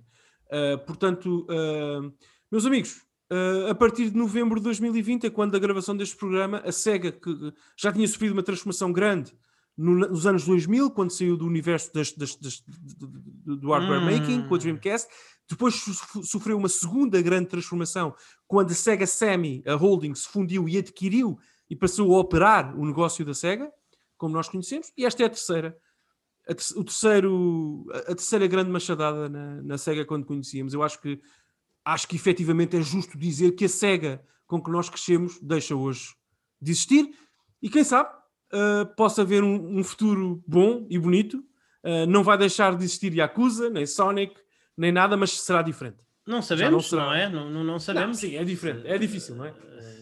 Mas não sabemos, não é? Agora, a partir da... Não sabemos, não sabemos. Já, a única coisa que nós sabemos é que, é que finalmente eu percebo porque é que o Bell Wonderland está a ser publicado pela Square Enix. Yeah. Uh... O Pedro está um bocadinho. Uh, está basicamente frustrativo, Pedro. Não sei se queres dizer. Pedro, Pedro está catatónico. Não... não, é que eu acho que ainda tenho que ver as consequências de correrem à minha frente para me aperceber delas, porque é um. Epá, não sei, não, não, é, custa-me imaginar isto. Está-me a custar muito. Eu, por exemplo, eu quando for celebrado finalmente o 30 aniversário da série Sonic, eu quero ver que isso realmente é uma coisa que vai acontecer e que vão ser anunciados grandes planos para o Ouriço Azul. E eu, sim, epá, sim. Eu não sei porque eu achei que isso seria uma realidade que deixaria de existir se a SEGA efetivamente fosse morta. O Sonic vai comprar, o, o Sonic vai comprar a SEGA. Believe. o Robotnik podia comprar já, quase. Uh, assim. Não, epá, é, é, é uma pena. Uh, também é, é-nos difícil falar um bocadinho sobre isto, não é, pessoal? Porque é tudo muito fresco. Vamos ver o que vai acontecer. O, o que é já garantido é que, infelizmente, os meus amigos Pedro e Luís já não vão uh, passar pela experiência que eu passei no Japão de, de, de, de passar por aquelas arcades da SEGA míticas. míticas Uh, muitas quem sabe, podemos ir, tabaco, podemos ir, quem sabe, quem sabe, quem sabe algumas não durem até ao verão do ano que vem. Não, não, não, não, não. não. É, acho que, atenção, pelo que eu li, e até li em sites japoneses, até o fim deste ano está tudo nas mãos da Genda. O que eles vão fazer, não sei, mas não sei se vão manter, dificilmente manterão o naming. Mas já agora, só vou aqui ver que tipo de companhia é a Genda. Eu também não sei, sinceramente, isso não sei. Mas pronto, Luís, algumas palavras que, que, que, que, queiras dizer, algum. Ler, ler um bocadinho, despedir-te um bocadinho da, da, da SEGA, porque, porque, porque esta, a SEGA que nós sempre amamos, nós ceguistas, confessos, parece estar de facto a desaparecer. É, isto é. É a morte do artista. Isto, isto é literalmente, sem, não, não estou a gozar sequer, não, não estou a gozar sequer. Isto vai para. Malta, vocês Uh, isto vai ficar gravado, vai ficar registado para sempre, está na internet. Uh, eu asseguro que isto não é um, um, um, eufemismo, isto não é sátira, isto é a pior coisa que aconteceu em 2020. Pronto, isto, isto, isto, é a pior coisa que aconteceu em, em 2020. Não, não, não, não, não! 10 anos de Covid, por favor! 10 anos de Covid sobre isto. Cuidado. Esta é, atenção. Uma década. Atenção, eu, eu, eu uma década, eu, uma década e uma praga em todas as vossas casas. Oh, meu Deus do céu. Não. Esta, esta guenda, estou aqui a pesquisar, eles especializam-se em amusement machines. Sim. Amusement machines vou... é basicamente slot machines, pachinko, portanto, meus é. amigos, Ah, epá, Pedro, o, o- Clube a em Sega vai Akihabara ser vai a ser um Pachinko Parlor. Vai ser um Pachinko Não, Parlor, e- claro. A SEGA Claro. vai se tornar na próxima Konami, se isto realmente for o que eu estou aqui a ver. Pior, eh, pior, a Konami ainda lança coleções dos Contra. Ok, pessoal, estamos todos a chorar. Eu também sangrei um bocadinho. Mas atenção, há aqui Uhum. uma oportunidade. As arcades esqueçam. Como o Pedro disse, isto já foi. Sim, Mas no que diz respeito aos nossos jogos, aos Yakuza, aos Sonic, aquilo que nós gostamos, há aqui uma oportunidade. É que a, a existir uma. A, a confirmar-se, e vai confirmar-se, porque que eles já anunciaram esse- essa vontade, a venda da Sega Entertainment. Agora vai começar a caça aos IPs, não é? Vamos ver o que é que a Microsoft vai buscar, vamos ver o que é que a Nintendo Pois. vai buscar, vai acontecer. Vamos ver quem é que fica com a Atlas. Se calhar é a empresa que comprar a Tio Sega Phil, Entertainment- tio Phil, favor, tio tio Phil, eu, quero fazer. Tio Phil, Oh, tio, eu, sei- tio, Phil. eu, eu sei, eu sei que a nossa relação nem sempre foi a melhor. Eu, nem sempre estive, eu nem sempre estive de acordo contigo, tio Phil, nem, se- e, e- nem sempre te apoiei quando tu precisavas, mas apoiei-te algumas vezes. Apoiei-te algumas vezes. Eu gosto de pensar que essas vezes foram significativas. Portanto, o quê? tio Phil, é a altura de ir às compras. Outra vez. e senhor Shuntaro Furukawa, eu prometo que nunca mais o volto a comparar como um vilão de Netorari se também fizer algo milagroso para salvar os IPs que a SEGA tem nas suas mãos. É que na Microsoft é Natal todos os dias. Sim. Portanto, el- eles podem mesmo ir às compras. Não Exatamente. sei, eu, eu faço um pedido. Se alguém ficar com a Atlas, que seja a Nintendo. Porque eu não vejo. Eu não vejo outra empresa a tratar bem a Atlas neste momento. Senão a Nintendo. Uhum. Acho que é natural também essa transição. Se a acontecer, vamos ver o que vai acontecer. Se bem que a Microsoft ainda precisa daquele mítico cavalo de Troia, Daniel, e se calhar a Atlas pode. Sim, sim, sim, para nós é ótimo. Eu não sei se o teu Phil tem essa disponibilidade. Ah, Pois, senão não ele sei. já tinha pegado na Mistwalker. Pois. Não sei. francamente. O tio Phil ver. provavelmente quererá comprar uh, a, a Namco Bandai, porque afinal de contas tem a Dragon Ball. Ah, pois. Exato, e ele, Ah, e ele vai ao Japão buscar Dragon Ball, toda a gente sabe. Que ele tem, ele É tem ele, um, é, é ele, é, é o grande. Phil que me vai finalmente dar o Precure Museu dos A coisa engraçada de nós falarmos nestas aqui potenciais aquisições da Microsoft é que, é que, sim, nós estamos a brincar, mas a verdade é que a Microsoft consegue comprar qualquer companhia à face da Terra. É é- Microsoft tem literalmente a Infinity Gauntlet do Thanos. É. Quero, quero só dizer, não se esqueçam de uma coisa, as japonesas é um bocadinho mais, claro que sim, o que o Luís disse é verdade, mas as japonesas são um bocadinho mais difíceis Sim, de sim, sim. porque o Não, governo mas em termos de dinheiro, em, termos de dinheiro, Sim. claro, em termos de dinheiro. Pá, vamos ver, vamos ver. Eh, É uma notícia triste para todos, mas das cinzas há sempre a oportunidade de renascer e eu acredito profundamente Sim. que vamos voltar a ter Yaku- os Yakuzas vão continuar, vamos ter mais personas, vamos ter mais blá blá blá, tudo aquilo que gostamos. Sim. Ah, agora, neste momento, Já Está agora, Daniel, um- uma pequena errata, que eu esqueci-me de falar há bocado porque estava eh, eh, entretido na discussão, ma- mas eu por acaso pesquisei um bocadinho aprofundadamente ah, estas, estes comentários do, do tio, do, não é do tio Fields, do, do Jim Ryan, Jim Ryan não é meu Uhum. tio.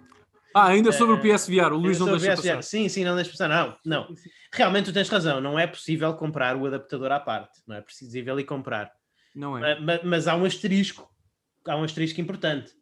Uhum. É, é que esse, esse adaptador já está a ser incluído por defeito em todas as caixas de PSVR a sair da fábrica. Que ainda estão. Epá, Luís, sim, Ainda está. mas vá lá, throw me a bone. Sabes que não é a mesma coisa, throw me Sim. a bone. Throw me a bone. Não, porque a base instalada da mas já, mas estou a PSVR dizer- quer migrar naturalmente. Sim, sim, sim. Sim. Mas enfim, Mas ok, ah, vamos talvez para acabar o programa falar um bocadinho de videojogos, que é o que nos faz feliz. São as coisas Sim. que nos fazem felizes. Porque Sim, da sim, é, porque Sim, não, é- não é temos que feito nestes últimos 30 minutos. Deixem-me só dizer, é- é- o que o Luís disse é das coisas mais tristes que eu ouvi na minha vida, porque de facto, fa- a partir de agora, falar de videojogos e falar de SEGA são coisas diferentes. Exato. Realmente, isso é uma tristeza que não tem. ah, Uhum. não tem eu não sei bem o que é que é de dizer, sinceramente. Mas Enfim. Sim, Luís. portanto, o que é que tu andaste a jogar, Daniel? Isto é uma tristeza.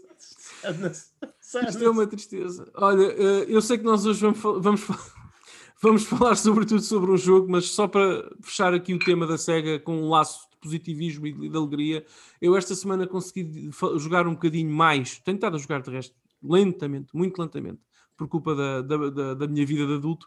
Tenho estado a jogar também o, o Shin Sakura Tyson, Sakura Wars na Europa, o reboot, que já, que já vos falei. Só muito rapidamente dizer-vos New Ah, Sakura Wars.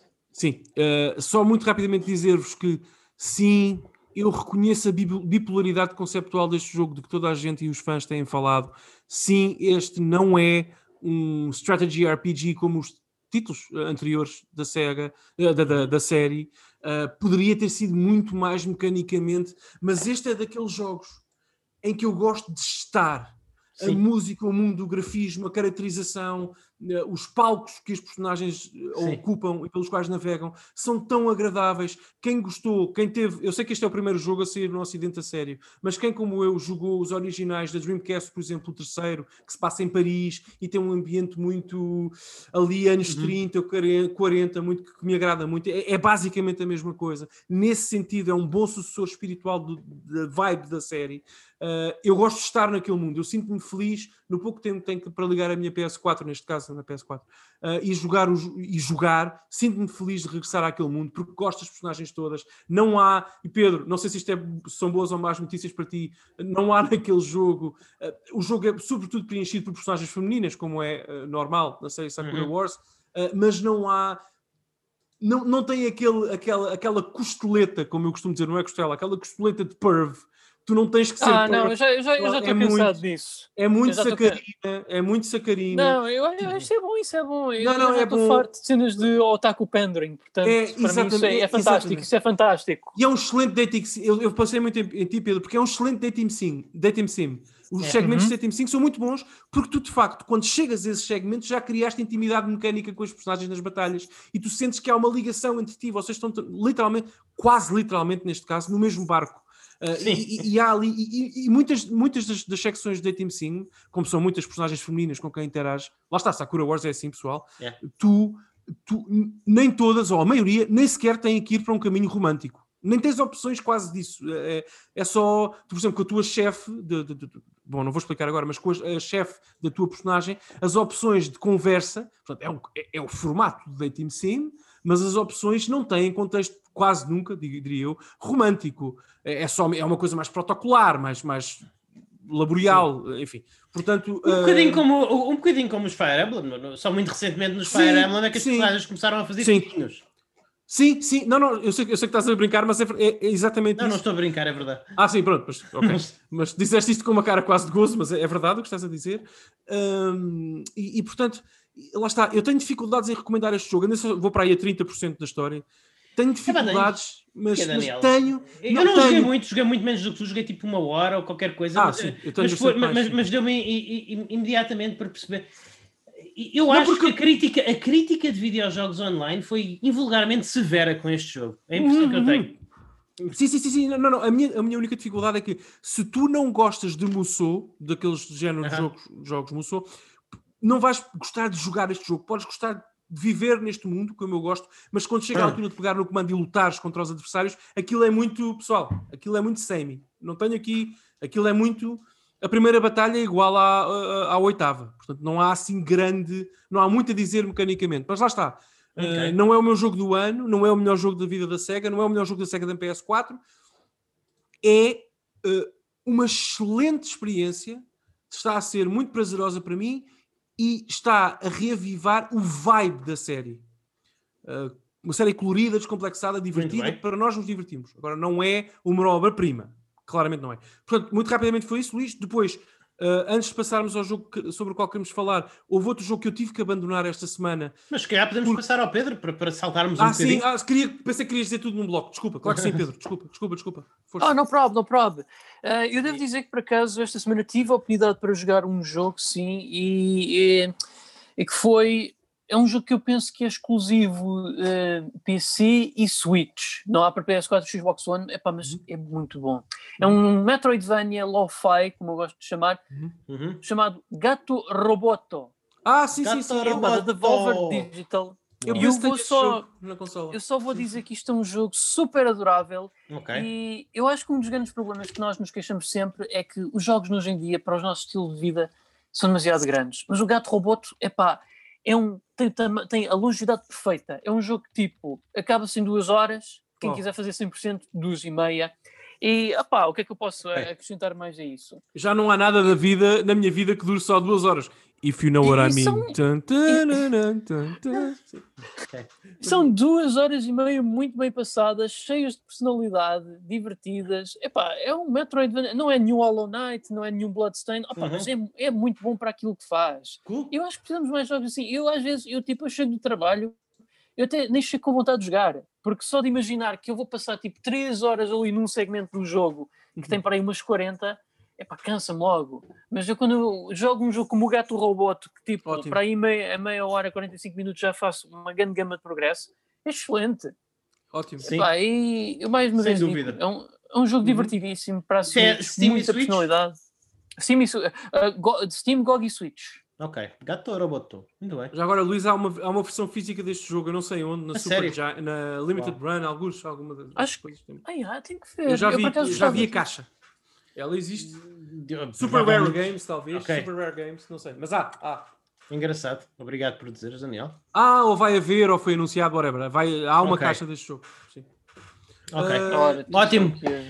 Pois, ah, eu, queria reportar que realmente alguns, ter acabado alguns jogos, vou começar talvez por, por encerrar, talvez guardo, porque é uma coisa um bocadinho mais carnuda, talvez guardo o Final Fantasy XIII para outro programa, mas, mas- mas só para encerrar que acabei com a Tamari Damacy, Ah, pela- finalmente, depois de ter importado há muitos anos para PlayStation 2 e de nunca o ter jogado, finalmente joguei o, o Rerolled na, na Switch, que Yep. já agora vai sair este mês. Acho que este mês vai sair para Xbox One e, e PlayStation 4.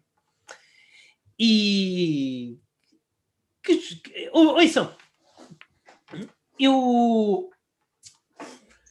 É, é curioso que este jogo tenha estreado na PlayStation 2. Eu, eu acho que eu não gostaria tanto dele na PlayStation 2, se tivesse jogado na PlayStation 2, como gostei, como, como gostei dele agora.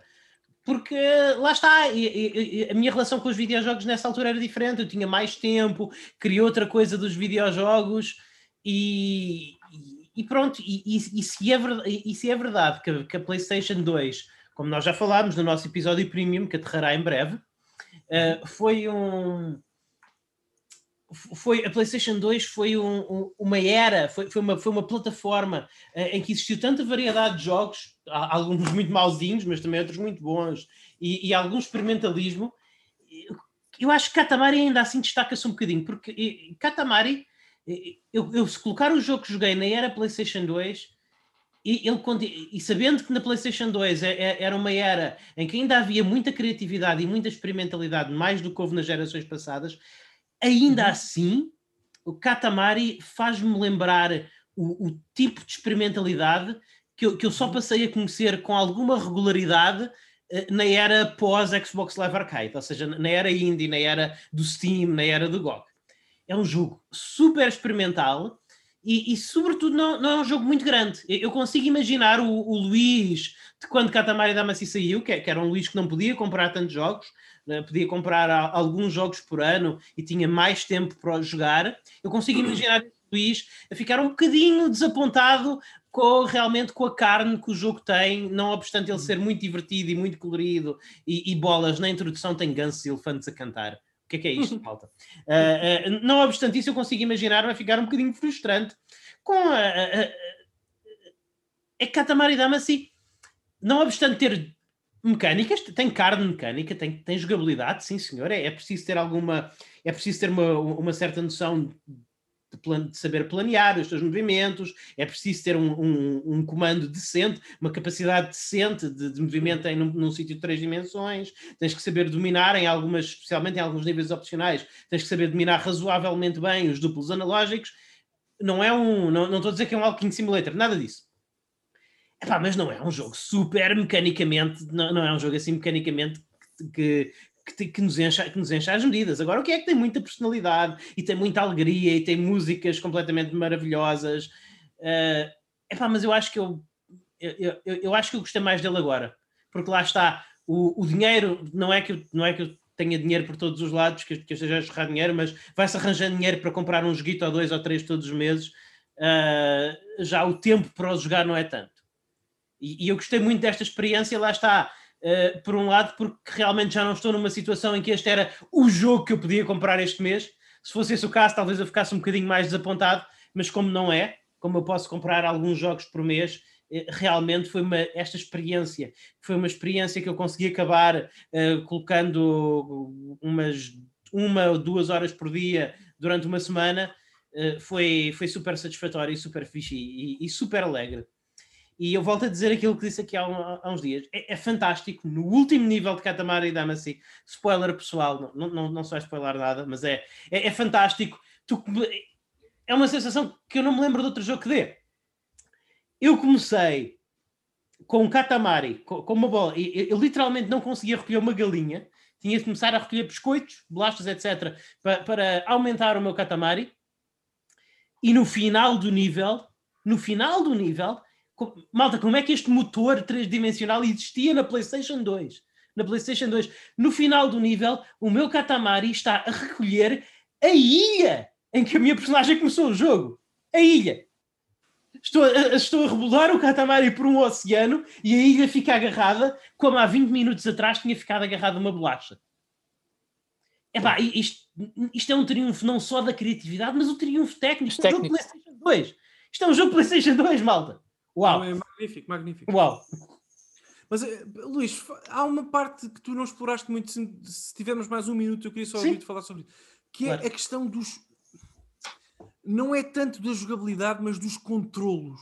Sim. Porque eu acho que o controlar o Katamari é, é, é, a única coisa que eu acho que não envelheceu bem. Porque é, é não só é uhum. desafiante, como às vezes é um bocadinho contra a natura. Literalmente, o, uhum. o que tu fazes fisicamente nos, nos sticks analógicos direito e esquerdo da PS2, dois ou na, na plataforma dos jogares, para controlar o, o Katamari, parece-me um bocadinho é pouco natural. Eu muitas é vezes sério? jogar os jogos Katamari, por exemplo, lembro-me de ter jogado uh, Beautiful Katamari recentemente, aqui há, há, dois meses, ou coisa que o valha. Sim. Não sei se falei convosco isto, não interessa, experimentei só por sentir uhum. saudades do jogo.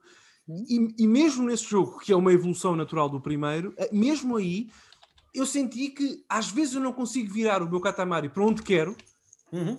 E na maior parte é das vezes não é culpa, não é culpa minha. É, é, é eu percebo é os comandos mecânicos, mas, mas, mas não consigo executar uh, o movimento porque não é natural. Não sei se isto não faz okay. sentido para ti, se calhar não faz. Não, é, é assim, e lá está, Daniel, eu, eu, sempre observei, eu sempre apreciei esta série à distância. Isto foi a minha primeira pois. verdadeira relação com a pois. série. E é um entendo, remake, é, é, normal sim. que tenham feito alguns, que, tenham, que tenham feito sim, algumas sim, correções nesse aspecto.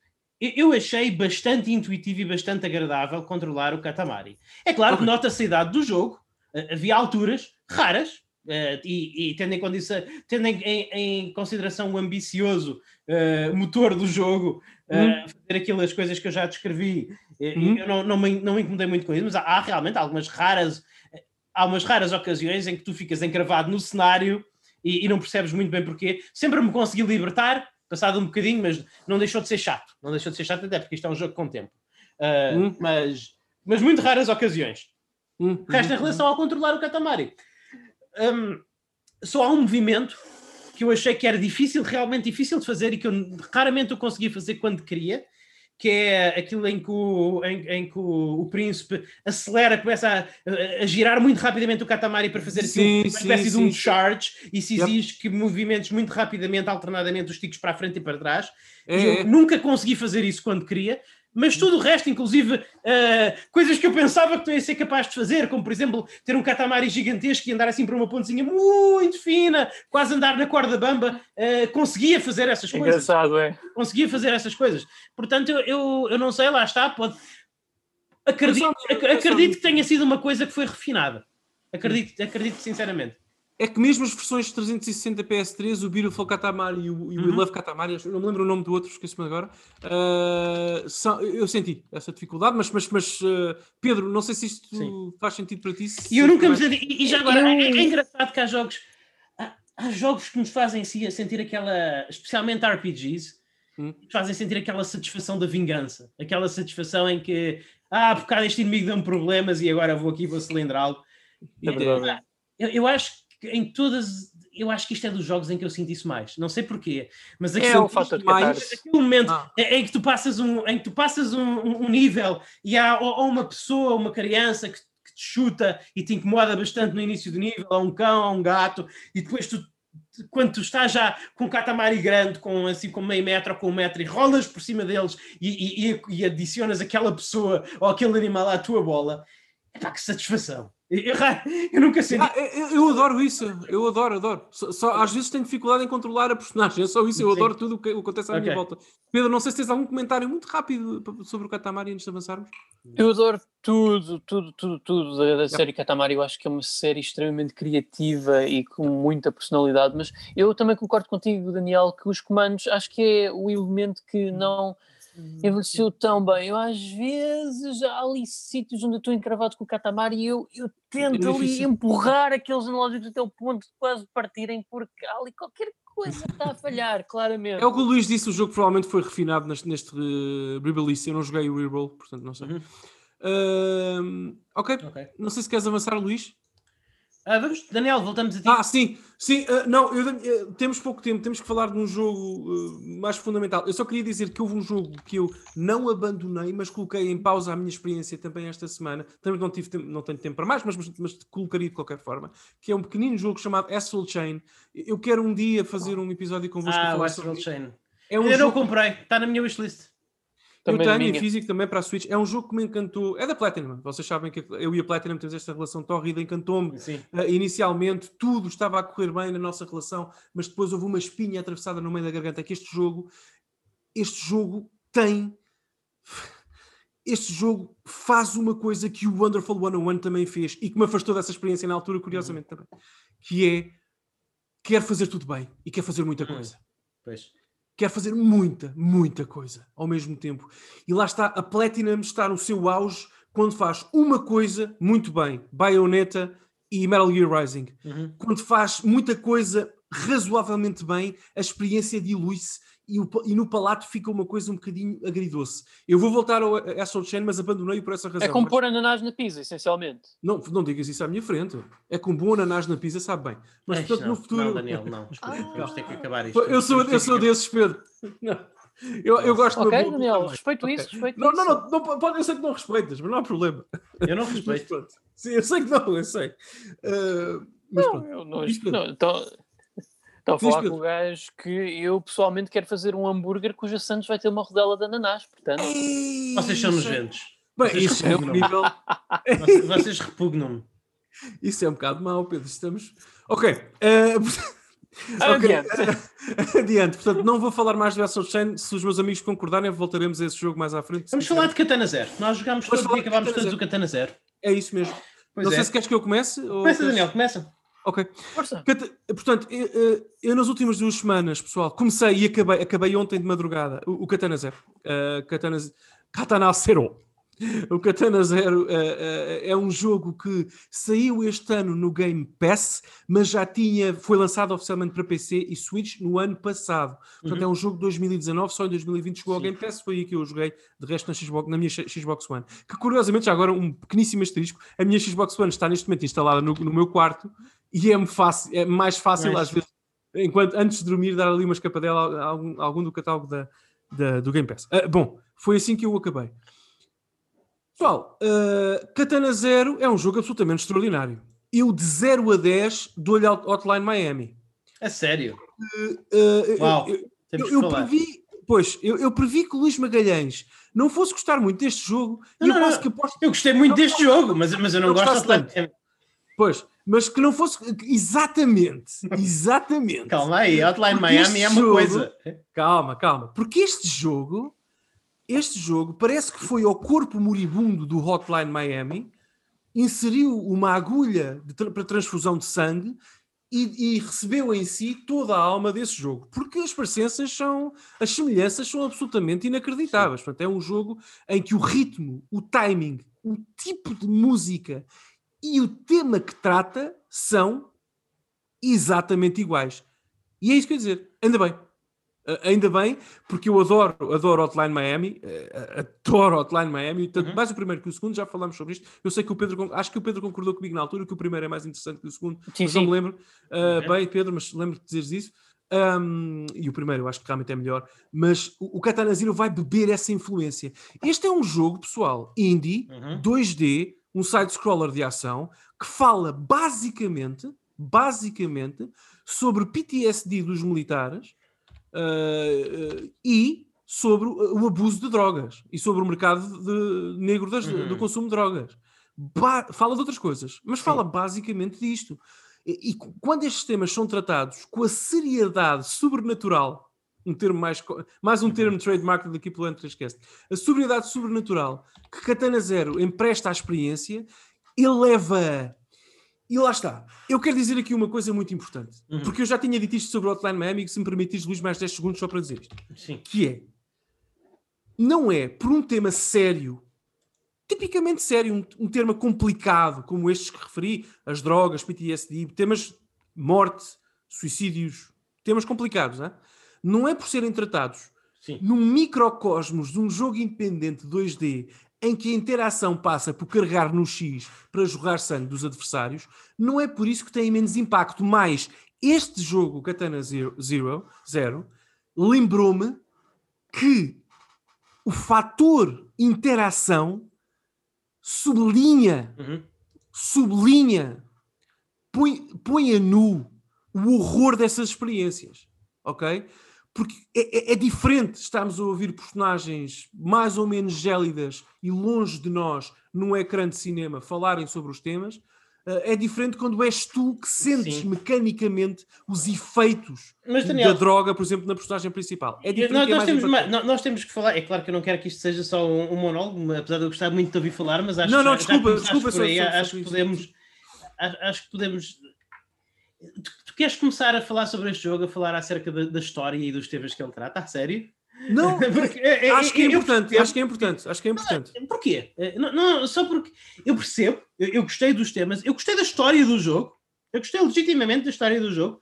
Eu, eu, eu não, eu, não vi essa profundidade uh, nela. Sim, a, a história realmente segue uma personagem que foi militar e que sofre de PTSD. E, e, e isso, e, e, isso é retratado no jogo. Eu não direi mecanicamente, era um bocadinho longe, mas estruturalmente, sem dúvida. Não, mecanicamente não leves a mal, mas é. Não, mecanicamente ah. há outras coisas que são retratadas. Tam, mas, mas também, mas essa também é uma das coisas. Uh, mas, mas talvez, eu diria, mais, eu diria mais estruturalmente, porque afeta a, a, a tua percepção do tempo dentro do jogo, mas dentro da ação. Se bem que este jogo é um jogo que lida muito com a percepção do tempo também dentro da ação mecanicamente, mas acho que isso não, mas isso tem mais a ver com o componente de droga do que com o componente PTSD. Mas, mas, tem, mas há várias coisas, mas sim, sim, continua, desculpa. Mas, uh, mas o, o jogo toca nesses temas, são coisas que estão lá, mas ele não faz grandes coisas com eles. Não, não, não faz grandes coisas com eles. Tu, tu jogas com um, um, um, personagem que tu, que tu descobres no final do jogo, não é grande spoiler, pessoal. Eu, eu, não, eu não vos quero spoiler este, este jogo, porque eu realmente gostei desta história. Não é que seja Cuidado, Luís, algumas surpresas, Luís, não estragas as surpresas às pessoas. Não, não estrago. Uh, uh, mas acho que dizer que o personagem, o nome do personagem é Zero, uh, não, é, não é uma dessas. descobres uhum. no final o nome dele, que é o Zero. Eu vou, como, eu, como eu quero ter o um nome para chamar o protagonista desta discussão, vou chamar-lhe Zero. Uhum e entretanto, descobri o que é que ia dizer, mas a, história do Zero neste jogo ela não, não é concluída. O jogo acaba. Não, não. Não, não é num. Não direi que é num cliffhanger, mas é num to be continued, literalmente num to be continued.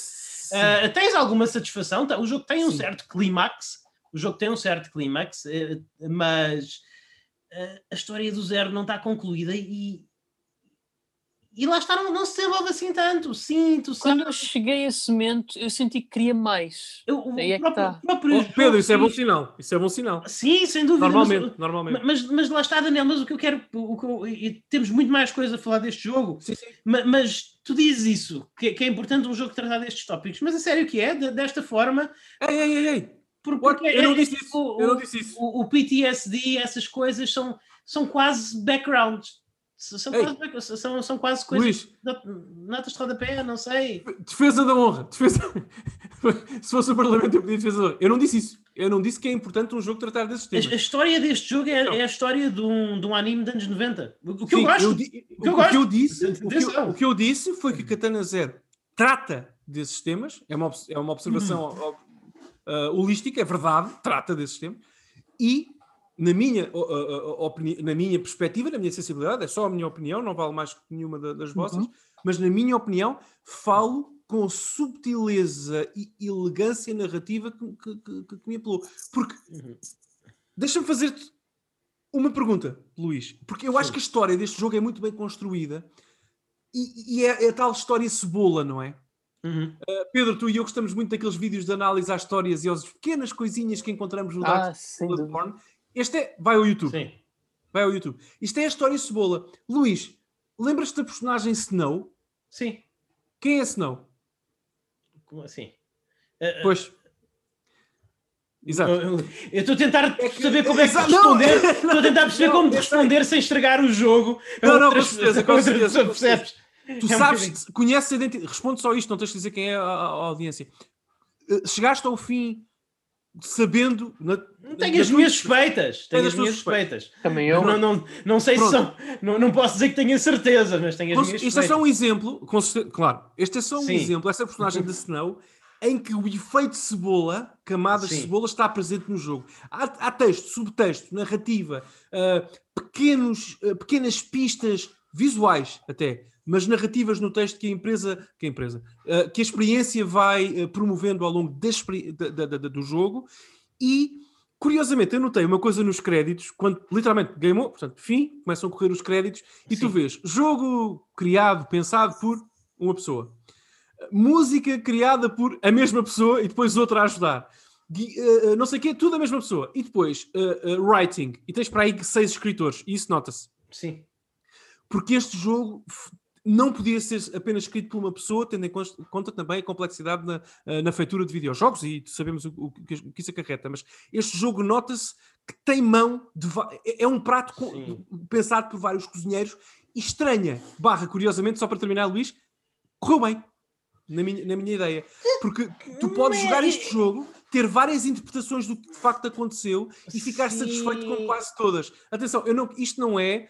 Nós, este ano já tivemos o Citizen Kane dos videojogos. O, o, o, Katana Zero não é, não é, o, não é o segundo, mas, mas, mas satisfez-me muito sei. e Quis saber mais sobre os personagens, logo, logo a seguir. Sim, hou- houve personagens engraçadas, acontecem coisas inesperadas. É um jogo que te Yep. surpreende constantemente com a narrativa, apesar de ser um jogo de quê? 4, 6 horas, talvez. Depende da tua perícia, mas 4 a 6, sim. Sim, sim, sim. E, e pronto, mas, mas eu gostei. Eu gostei muito da narrativa, eu só, eu só não acho que tenha nada de profundo. Acho que está bem feita, está bem executada, sem dúvida. É, é, eu- eu- não é. Está bem Sem executada. spoilers, está- não, não gostaste dos temas mitológicos do jogo, aquele tema quase religioso, das máscaras. É porque tem. Eu não estou a dizer que. é- Lá está, não é o Citizen Kane, mas, mas tem, tem carne. Eh, Se, se tu escolheres entrar por aí, como eu escolhi, tu tem, Sim. tens carne para explorar, se quiseres. Eu, claro. eu, eu, eu achei que era um bocadinho.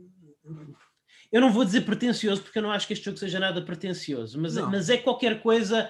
É, é- é qualquer coisa transversal à pretenciosidade. Eu, eu acho que eles usaram, eu acho que eles fazem um bocadinho aquilo do que tu acusaste o Yoko Taro, erroneamente, de fazer no Dier Automata, que, que eles agarraram em muito simbolismo e atiraram para lá porque ficava bem.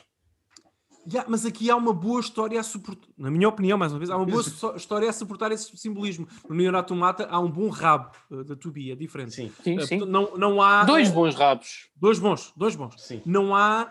Eh, Luís, a comparação é tua, não é Sim. minha, mas eu acho que comparar o peso narrativo, já nem digo a qualidade porque isso é subjetivo, mas o peso narrativo do Katana Zero, Zero com o peso narrativo do Nier Automata, epá, é, é, uma, é uma comparação que eu deixo para ti. Sim. Eh, agora, satisfez-me a experiência, e como o Pedro disse, eu Não cheguei ao satisfez. fim querendo mais, e eu só Hum. quero contrariar uma última coisa que tu disseste. Eu hoje estou aqui Uhum. para contra- contrariar Luís Magalhães, tirei o dia para isso. Só uma última coisa que tu disseste, e no Sim. seguimento do que o Pedro disse também, Uhum. que é, sim, o fim, há, há ali um cliffhanger, é um to be continued, não, há, não, Sim. não nego isso, mas há, há respostas, não é o Lost, pessoal, há, há Sim, sim, sim. respostas, há, há respostas, Não, há um Claro. clímax. Eu disse que havia um clímax. há, disseste, disseste, senhor, há respostas claras, Sim. e, eh, mas há uma coisa que tu, tu disseste que eu não concordo, lá está, que não há uma conclusão.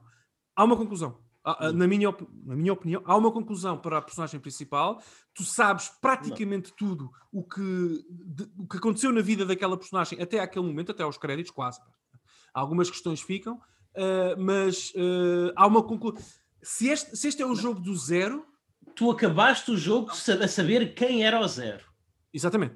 Mas eh, eh, o zero não acabou este jogo satisfeito.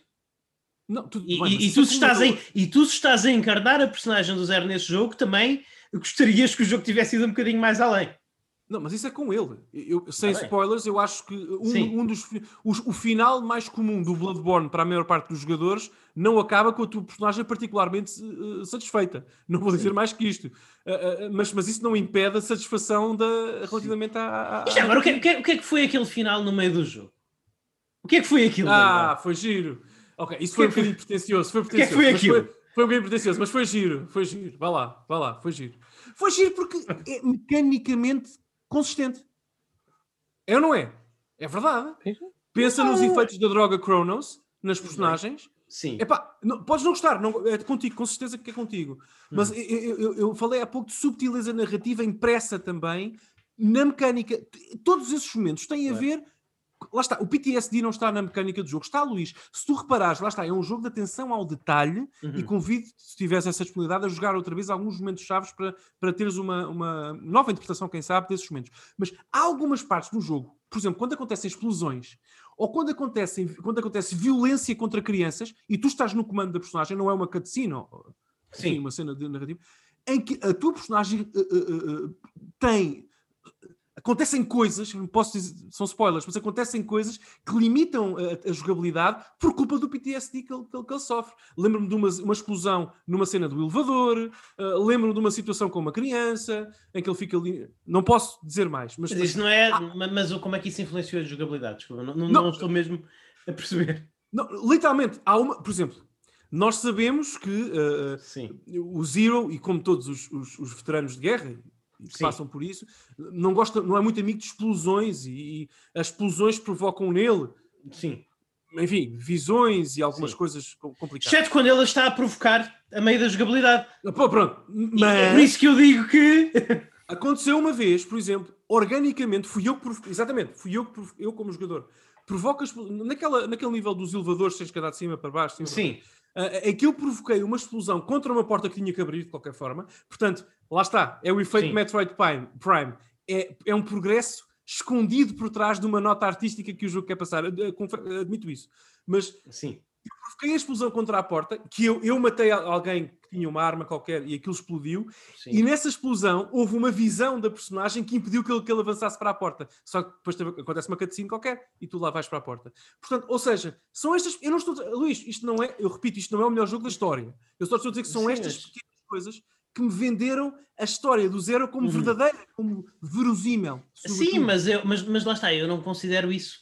Se calhar estamos aqui a, a- a debater um ponto que não vale a pena ser assim tão debatido, mas eu não, eu não considero isso como, a, como, o, como o conceito do PDS de estar a influenciar as mecânicas, a jogabilidade. Está a influenciar, talvez estruturalmente, um bocadinho o jogo, influenciar a forma como progrides. ah, ma- ma- por exemplo, há uma coisa que eu acho muito mais interessante, que é a forma como o jogo representa o que é, que- o que, é que se passa com a droga, realmente aquela dilatação de tempo que muitas drogas. Já agora eu concordo. O causam- efeito da droga é mais interessante que o do Sim. PTSD. Só para declarar isso, concordo contigo.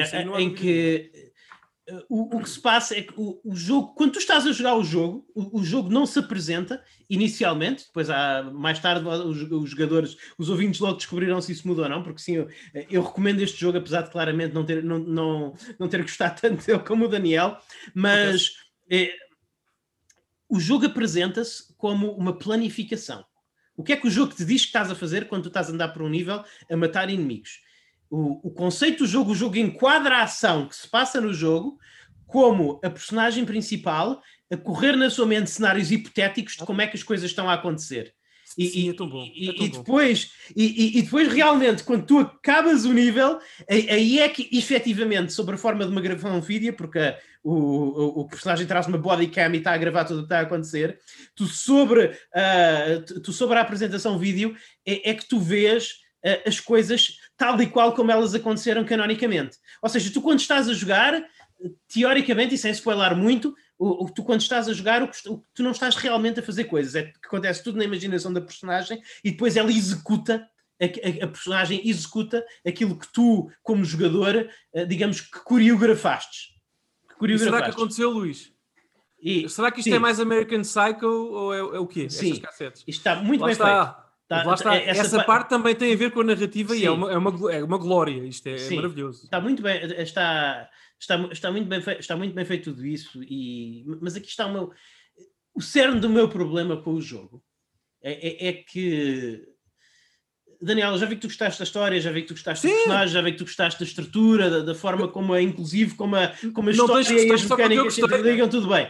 Mas eu gostei, é, eu, eu, gostei de tudo isso, mas eu sinto. Um, vou pegar um bocadinho no que tu disseste em relação ao Astral Chain, em, em, em relação ao Beautiful Joe. Isto é um jogo narrativo disfarçado de puzzle game disfarçado de action game. Tem aqui estas três camadas uhum. e eu arrisco dizer que ele não, não faz todas elas bem, mas não tão bem como eu gostaria que ele fizesse. Eu acho que este jogo, por exemplo, enquanto jogo de ação, é bastante mais fraquinho que o Hotline Miami a precisão dos controles não é tão boa, o targeting dos arremessos não é tão bom, uh, houve situações, especialmente no final, especialmente quando chegávamos aos últimos níveis, eu senti que a estrutura dos níveis, a maneira como os inimigos estavam posicionados e o que o jogo esperava que tu fizesse, já estava a puxar um bocadinho mais, um bocadinho demais. Hum. Tive aquela sensação desconfortável de que eu às vezes morria, não era porque eu tivesse feito mal, carregado mal nos botões, era porque o auto-targeting de atirar aquele candeeiro, de atirar aquela falha, não, aquela faca não era assim tão bom e que já estavam demasiados inimigos em ecrã para criar assim um bocadinho mais sensação de tensão. Eu acho que ele não é um jogo tão competente, um jogo de ação tão competente como pode ser. Uh, puzzle game, como puzzle game, acho que é melhor como puzzle game acho que é melhor. Uh, e, e, como narrativa, e acho que o que ele faz melhor ainda é a narrativa. Uh, é, é, é, a narrativa. Com um, um, asterisco já agora, os bosses.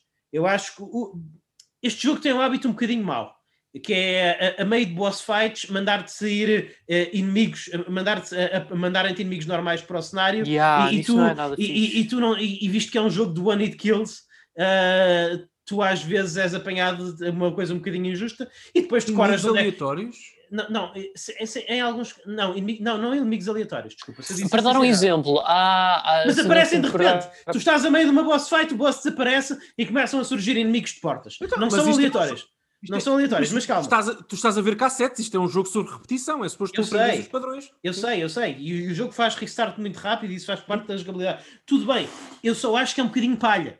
Mas, mas, tirando esse, as, as cenas em que acontece isso. Mas pronto Sim, em que sim. acontece isso, mas para e game design podem acontecer ao mesmo tempo. Não, não, podem com certeza que sim. sim. Mas, uh, mas tirando as partes em que acontecem isso, eu acho os boss fights fenomenais.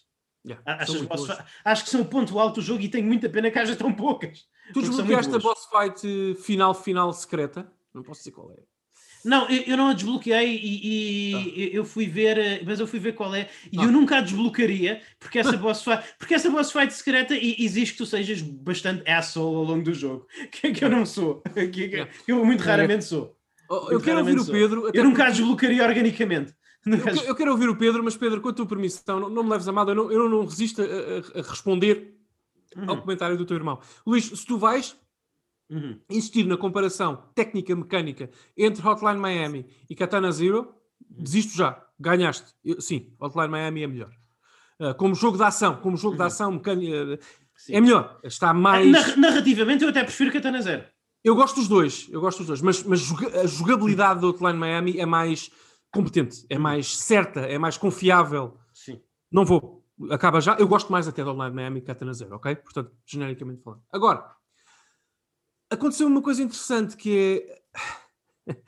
É curioso, estavas a falar dessa história das cassetes e dessa parte do design também da narrativa. Estamos a assistir a, a, a, a, basicamente à personagem principal a rebobinar cassetes para se lembrar do que correu bem naquela noite em que assassinou várias pessoas enquanto joga. Sim. Lembrei-me do filme, imediato, porque sim, porque gosto muito desse filme. Lembrei-me do, do filme American Psycho. Também não posso dizer muito bem porquê, porque é, é um spoiler para o jogo e para o filme, mas lembrei-me, quem jogou quem, quem sabe, conhece o filme sabe exatamente o que eu estou a dizer, por causa das cassetes. Pensei, comecei a pensar na minha cabeça: será que isto está mesmo a acontecer? É, será que isto está mesmo a acontecer? E depois lembrei-me de uma coisa: o Zero, a personagem principal, vive aparentemente, alegadamente, num, uh, num apartamento sui generis, humilde, muito desarrumado já agora, Sim. em que o centro do apartamento, o centro da vida, até que depois, a meio do jogo, há uma personagem que o acompanha uh, nesse apartamento, uh, é a televisão com um gravador, um leitor de cassetes VHS. Sim. E ele faz uma coisa muito interessante nesse leitor de VHS. Tem como hábito, até, tem alguns posters em casa. Já agora, kudos para a arte do jogo. Eu consigo Sim. reconhecer pela arte pixelizada dos posters o, o que aquilo é. A arte do jogo é muito boa. É, é fantástico. Muito mesmo. Portanto, ele gosta muito de filmes de samurai dos anos Sim. 50, 60 e 70. E ele está sempre a rebobinar as cassetes para, para os melhores momentos. Portanto, aí uhum. eu comecei, como provavelmente vocês começaram, a questionar se aquilo estava mesmo a acontecer ou se a própria ação era. Uhum. Portanto, se nós, se nós, no fundo, o que estamos a fazer é controlar o gravador da personagem principal, a leitura de VHS na sala de estar dele, e não a controlá-lo a ele. Eu, eu, acho que, Daniel, já estavas a dar um bocadinho de crédito mais aos, aos escritores do jogo. Mas isto, isto, não é Twin, isto não é uma produção de David Lynch. Daniel. Não é, mas se tu. Eu ia, eu ia só usar isto para justificar o que vou dizer e para complementar o que vou dizer a seguir e para concluir. Mas atenção, Luís, eu, eu, eu acho que tu estás a minimizar a ambição narrativa do jogo. A competência não estás. Mas a uhum. ambição acho que estás a minimizar um bocadinho e convido-te a uhum. explorar essa tal. a, tirar mais uma camada da cebola para veres o que está por baixo, porque há mais uhum. em Katana Zero do que tu estás a deixar escapar, na minha interpretação. Mas o que eu comecei a pensar é, porque comecei a questionar isso, é pá, não podes criticar, pelo menos ter, pensado, ter, ter pensado não, nisso. Não, mas... A passar pela cabeça essa ideia, uh, era a interpretação que, que, eu estava a ter, eu acho que eu comecei a achar isso. E depois comecei a encontrar, pegando agora no que tu disseste, nas mecânicas que o jogo propõe, alguma aderência ou alguma adesão, aliás, a essas ideias que eu estava a desenvolver. Ou seja, quando um jogo de ação mecanicamente tão apertado e que exige tanto ao jogador e que tem esta estrutura magnética e algo nebulosa, te convida a fazer uma interpretação da narrativa operada pela tua agência no jogo, porque eu comecei a pensar nisto enquanto jogava. Sim, sim, sim. As coisas já são. Alguma coisa correu bem.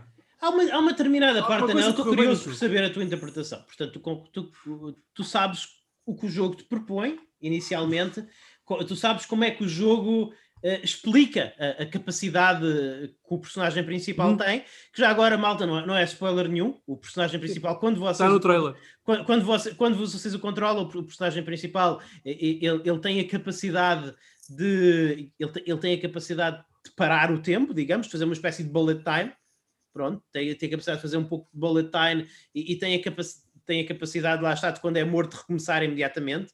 Uh, aparece uma mensagem no ecrã a, a, dizer não, isto não vai funcionar assim, não vai resultar. Acho que é uma coisa de género. Isto não vai resultar assim, tem que sim, fazer sim. de outra maneira e, e recomeça ao nível. Pronto. Rebobina. O, o jogo, lá está, o, rebobina a cassete. O jogo explica essa habilidade, o jogo explica essa habilidade como uh, basicamente, inicialmente. O Cronos. O, o, jogo, não, inicialmente o jogo explica essa habilidade simplesmente como o facto de a personagem estar a planear. Ou seja, o que tu estás a ver no ecrã, o que tu estás a controlar, já disse, não é, o, não é o que está a acontecer realmente, é a personagem a planear o seu plano de ataque. A personagem a correr cenários hipotéticos na sua cabeça. É isto que está à partida. Depois nós descobrimos que, que, tem alguma, que essa história tem algumas rugosidades. Mas há uma parte em que nós fazemos isso do princípio ao fim, uhum. não é? Há uma uhum. parte em que nós fazemos isso do princípio ao fim, não é, Daniel? Sim, e depois, quando vamos a ver o replay da cassete, lá está, já não estamos a controlar, mãos fora do comando, não é? Uh, o personagem está a fazer. Numa, isto acontece numa única ocasião do jogo. O personagem está a fazer exatamente aquilo que nós fizemos, até que chega a um ponto em que não. Até que chega a um ponto em que o que se passa na cassete, o que se passa na gravação, não foi aquilo que nós, como jogadores, fizemos. Não é? Exatamente. O que é que se é passou isso. aí? É isso. O que é, o que, é que tu, é... Qual é a tua, a tua interpretação do que se passou aí? É isso. Não é ele. Foi um problema de memória. A droga está a afetar também a memória a curto prazo dele. Não é ele. Uhum. Ele está a ver uma cassete. Ele não está lá. Uhum. Ele está a ver uma cassete. Aquilo não é ele. Ele não executou coisa alguma. Ele está a rebobinar as coisas. Como sabe as cenas do filme de cor. Dos filmes que ele mostra à miúda. Spoilers. Uh, com quem ele interage. Uh, e mostra-lhe os filmes. Ele vai alugar filmes. Ele tem cartão de sócio numa, numa cena de filmes, no videoclube. Ele vai alugar os filmes ele conhece a ação tão bem de trás para a frente que ele uhum. consegue rebobinar e sabe exatamente os momentos certos onde é que as coisas acontecem. Mas nessa altura começa a falhar. E essa é uma parte do jogo em que uh, o, o fator droga começa a ser injetado também mais na narrativa, não só na personagem. Sim. E portanto eu acho que é isso, Luís. Eu acho que nada disto aconteceu realmente. E isto é uma espécie de Twilight Zone. Hum. Uh, Twilight Zone. E lá está percebes agora o que eu quero dizer? É, tu acabaste de validar provavelmente Mas eu- que validar Sim. aquilo que eu estava a dizer. É que isso é uma experiência mecânica. Mas, que- mas, eu, eu- eu compensa- mas, Daniel, mas eu, eu acho que é, é que é que o jogo o jogo faz isso, o jogo quebra essa sua regra, esse seu ritmo, essa sua mecânica. Uma única vez e muito cedo no jogo e depois nunca mais toca nisso. Ah, Mas há outras coisas, há outras pistas E- mais à frente, há outras coisinhas. Não sei, é por isso que eu, eu acho que é um bocadinho, como dizem os americanos, stretch. Aque- Aquelas personagens. acho que te estás a esticar um bocadinho. Se calhar estou, mas aquelas Até as personagens, as cenas- máscaras, A- não até- estão lá. eu pensava como tu, eu, eu pensava como tu, eu pensava que muito do jogo se passava na imaginação da personagem, mas quanto mais jogo, mais o jogo me convence, até inclusive falando nas cenas do final do crédito, que põe a personagem principal toda à parte. eh, As cenas nos, que acontecem nos finais põem a personagem principal completamente de parte.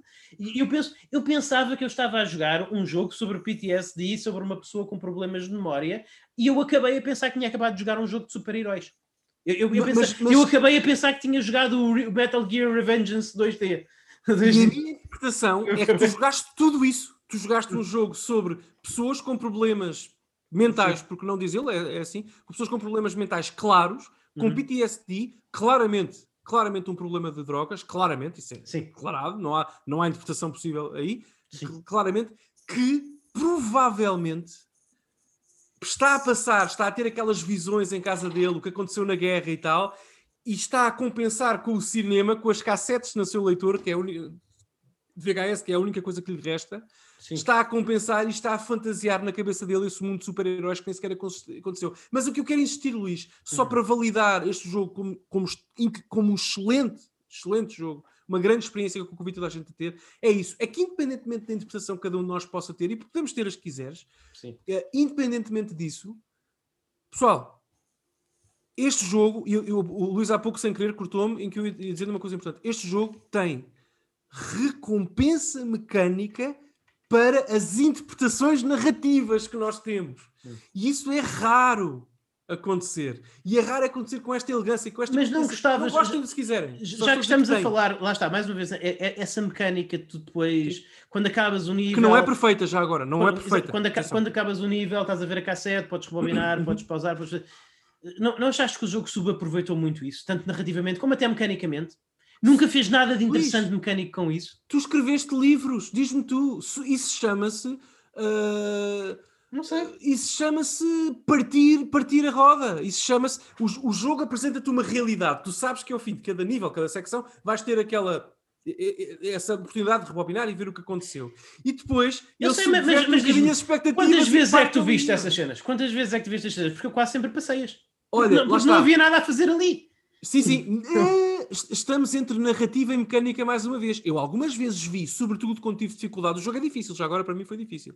Ah, ah, quando tive É dificuldades a passar determinado nível e quis Uhum. ver a minha, a, minha, a minha performance para tentar aprender, para tentar ver o que correu bem, porque às vezes eu acabava níveis quase à sorte, quase a morrer no fim e passava, para tentar ah, ver o que. ah, já agora, depois se quiseres falamos disso. Eu tive dificuldades com este jogo, achei bastante difícil. Não, eu tive dificuldade, no, eu diria na, na última. O, o jogo tem, Oh, yeah. 12, tem 11 zonas, depois a 12 é uma Yeah. zona de bónus.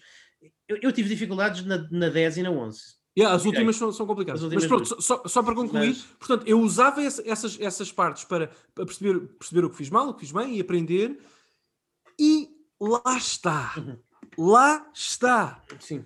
O jogo usa essa expectativa para me pegar partidas e reforço, não são, não são só partidas narrativas, porque tu tens proveito mecânico. Porque se tu te observares a, a jogar aquilo que fizeste bem, bolas, isto é o modo de training de todos os jogos de luta da história dos videojogos. Tu vais aprender alguma coisa.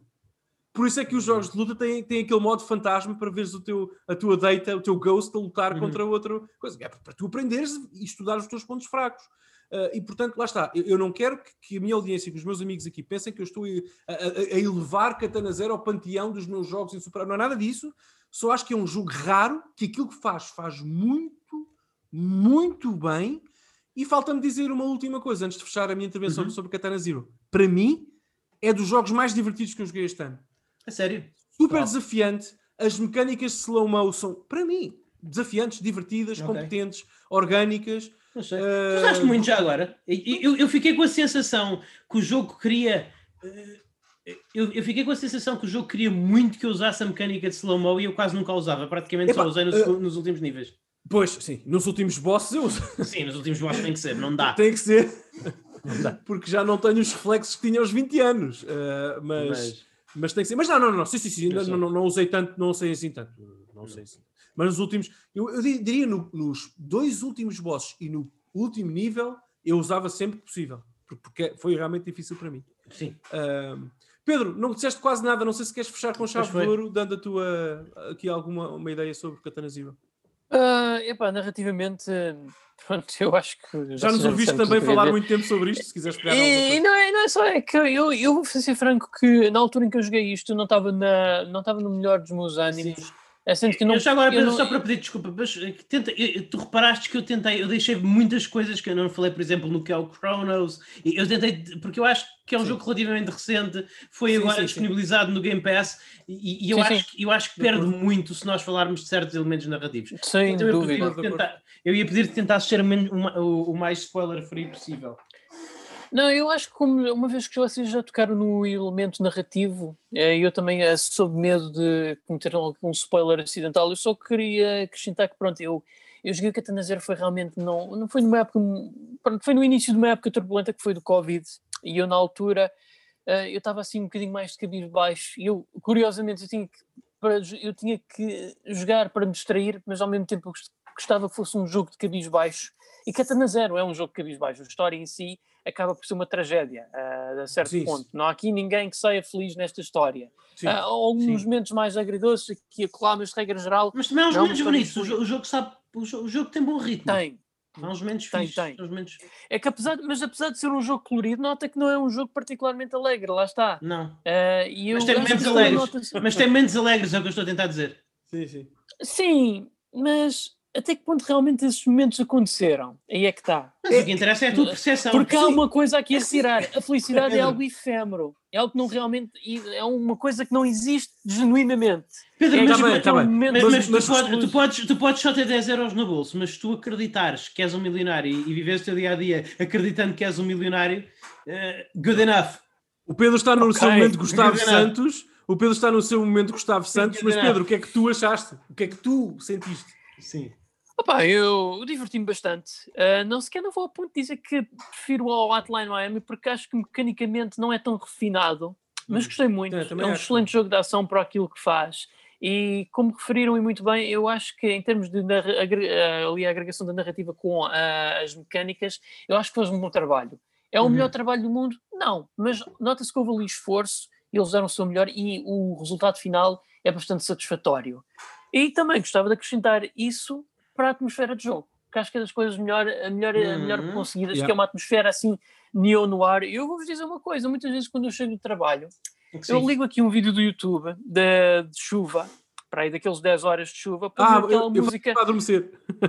eu ponho aquela música mesmo do título, do Katana Zero, para, mesmo sim. para simular o quarto do zero, Ah. do zero e, opa, e é Foi o que eu gostei mais no jogo todo, foi a música. Foi o que eu gostei É mais. Eu, eu- a música é fantástica. Eu, eu fiz aquela coisa que o, que o Daniel Costa faz muitas vezes e que eu raramente faço, e ele fica sempre impressionado por não fazer, mas desta vez eu fiz. Que, que eu acabei o jogo e eu fui ao Spotify buscar a banda sonora e ouvir a banda. Ah, eu também tenho a playlist no YouTube Music.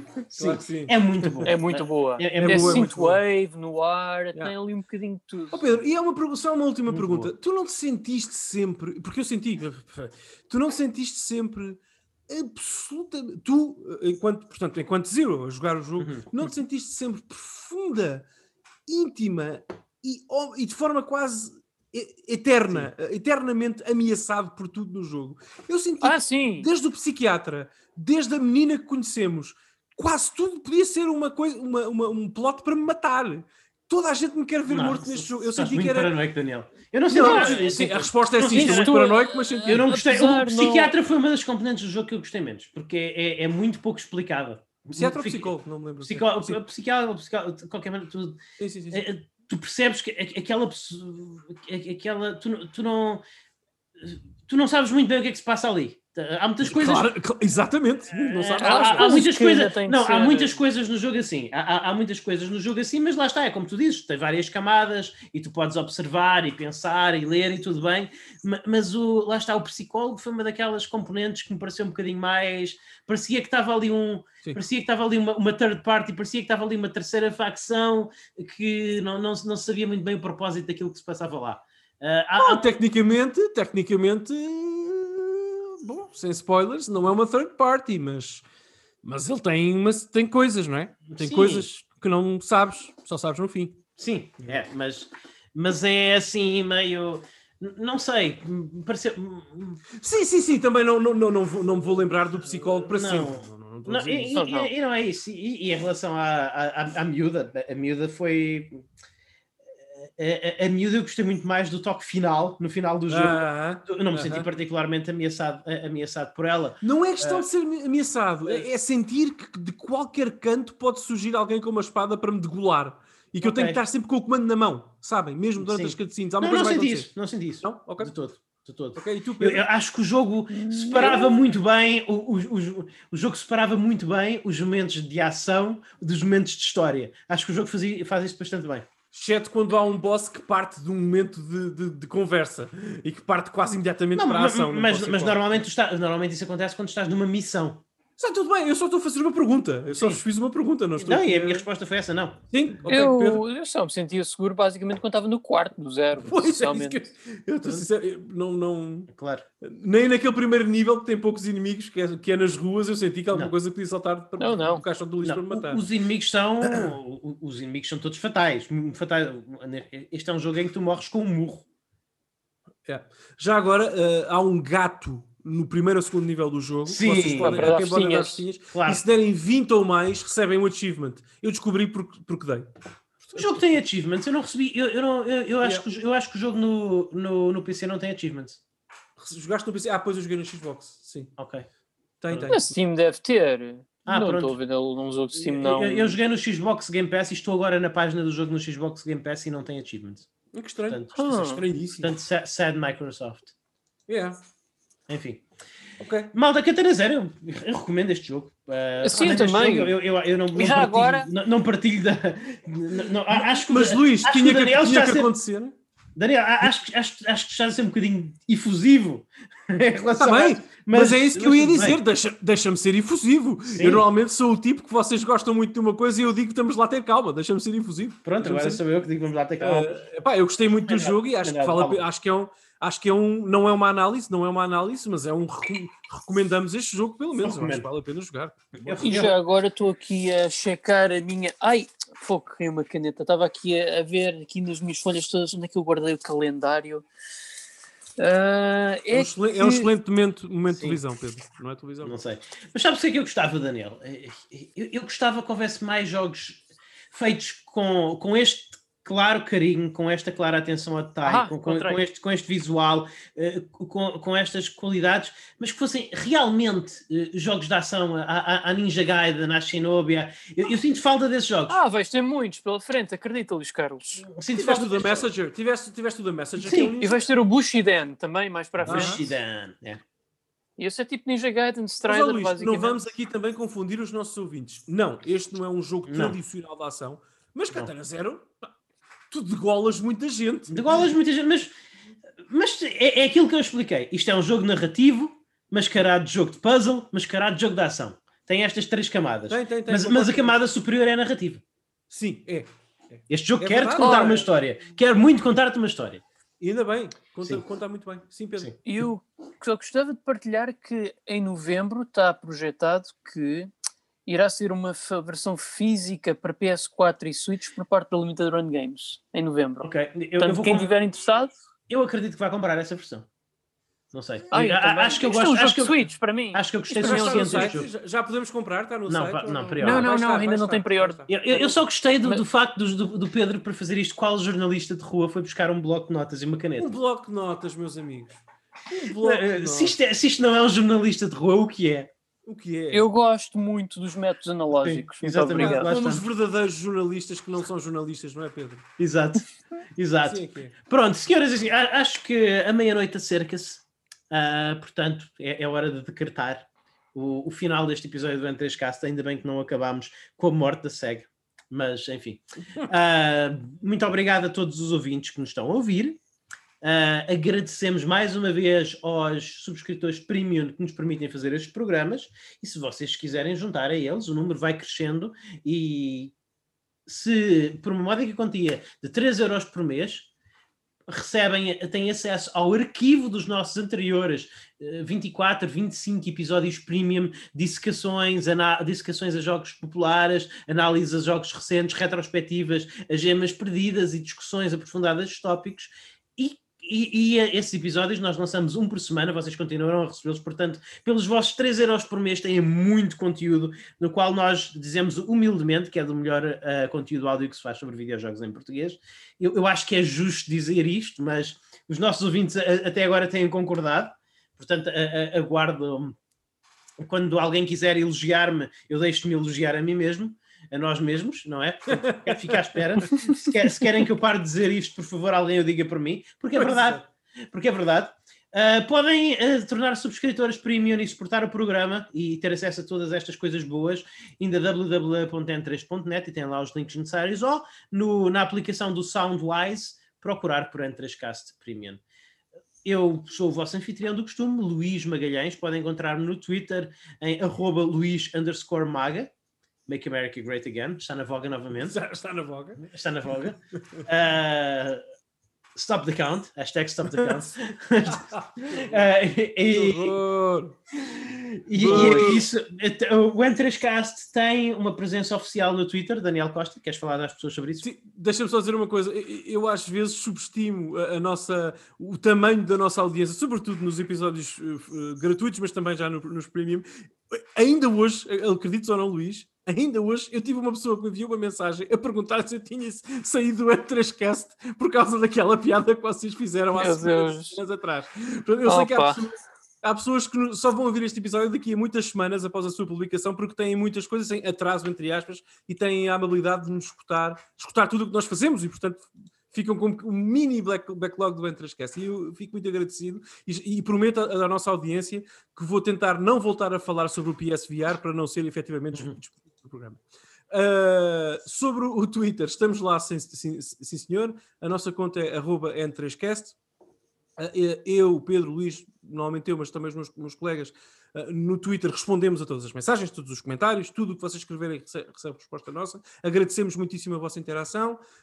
é, sinceramente, assim como o Facebook, o Pedro já vai falar sobre isso, mas o Twitter é sinceramente a melhor forma que vocês têm de entrar em contato direto connosco e até de acompanhar as novidades sobre o programa, os novos episódios que vão saindo e também algumas notas editoriais que às vezes vamos publicando por lá. Uh, portanto, se tiverem curiosidade, mesmo que não usem o Twitter, eu recomendo que visitem a página de vez em quando, se tiverem essa disponibilidade e curiosidade. Uh, portanto, arroba N3Cast. Eu também estou no Twitter já agora, um, arroba Godansama, G-O-D-A-N Sama. Uh, sigam por lá, tem sido um privilégio, foi a melhor coisa que eu fiz este ano. A segunda melhor coisa que eu fiz este ano após o regresso do N3Cast foi voltar também ao Twitter, porque tenho interagido com pessoas fantásticas, tenho aprendido muito e também, sobretudo e também com os meus colegas aqui, com os meus amigos. Uh, e é isso. Uma última coisa: e-mail correio.n3.net. Uh, ah, eu sei que vocês preferem, ouvintes, enviar-nos mensagens no Twitter e tudo mais. Façam como quiserem. Temos essa inbox também disponível para vós. Pedro. A mim podem me encontrar em @pixelpedro no Twitter e também temos a página do N3 Net no Facebook, onde nós vamos também vos mantendo atualizados com os podcasts mais recentes e onde também vocês poderão nos prestar o vosso feedback no sentido de melhorarmos o programa. Também vamos postando materiais suplementares que condigam com alguns dos podcasts que temos feito e às vezes um post ou outro para animar o dia, porque nós sabemos que não há melhor fonte de energia animadora do que videojogos. É verdade. E agora vamos estar todos de luto com a morte da SEGA, portanto bem precisamos disso. Bem precisamos. Enfim, até à próxima, amigos. Fiquem bem e joguem muito.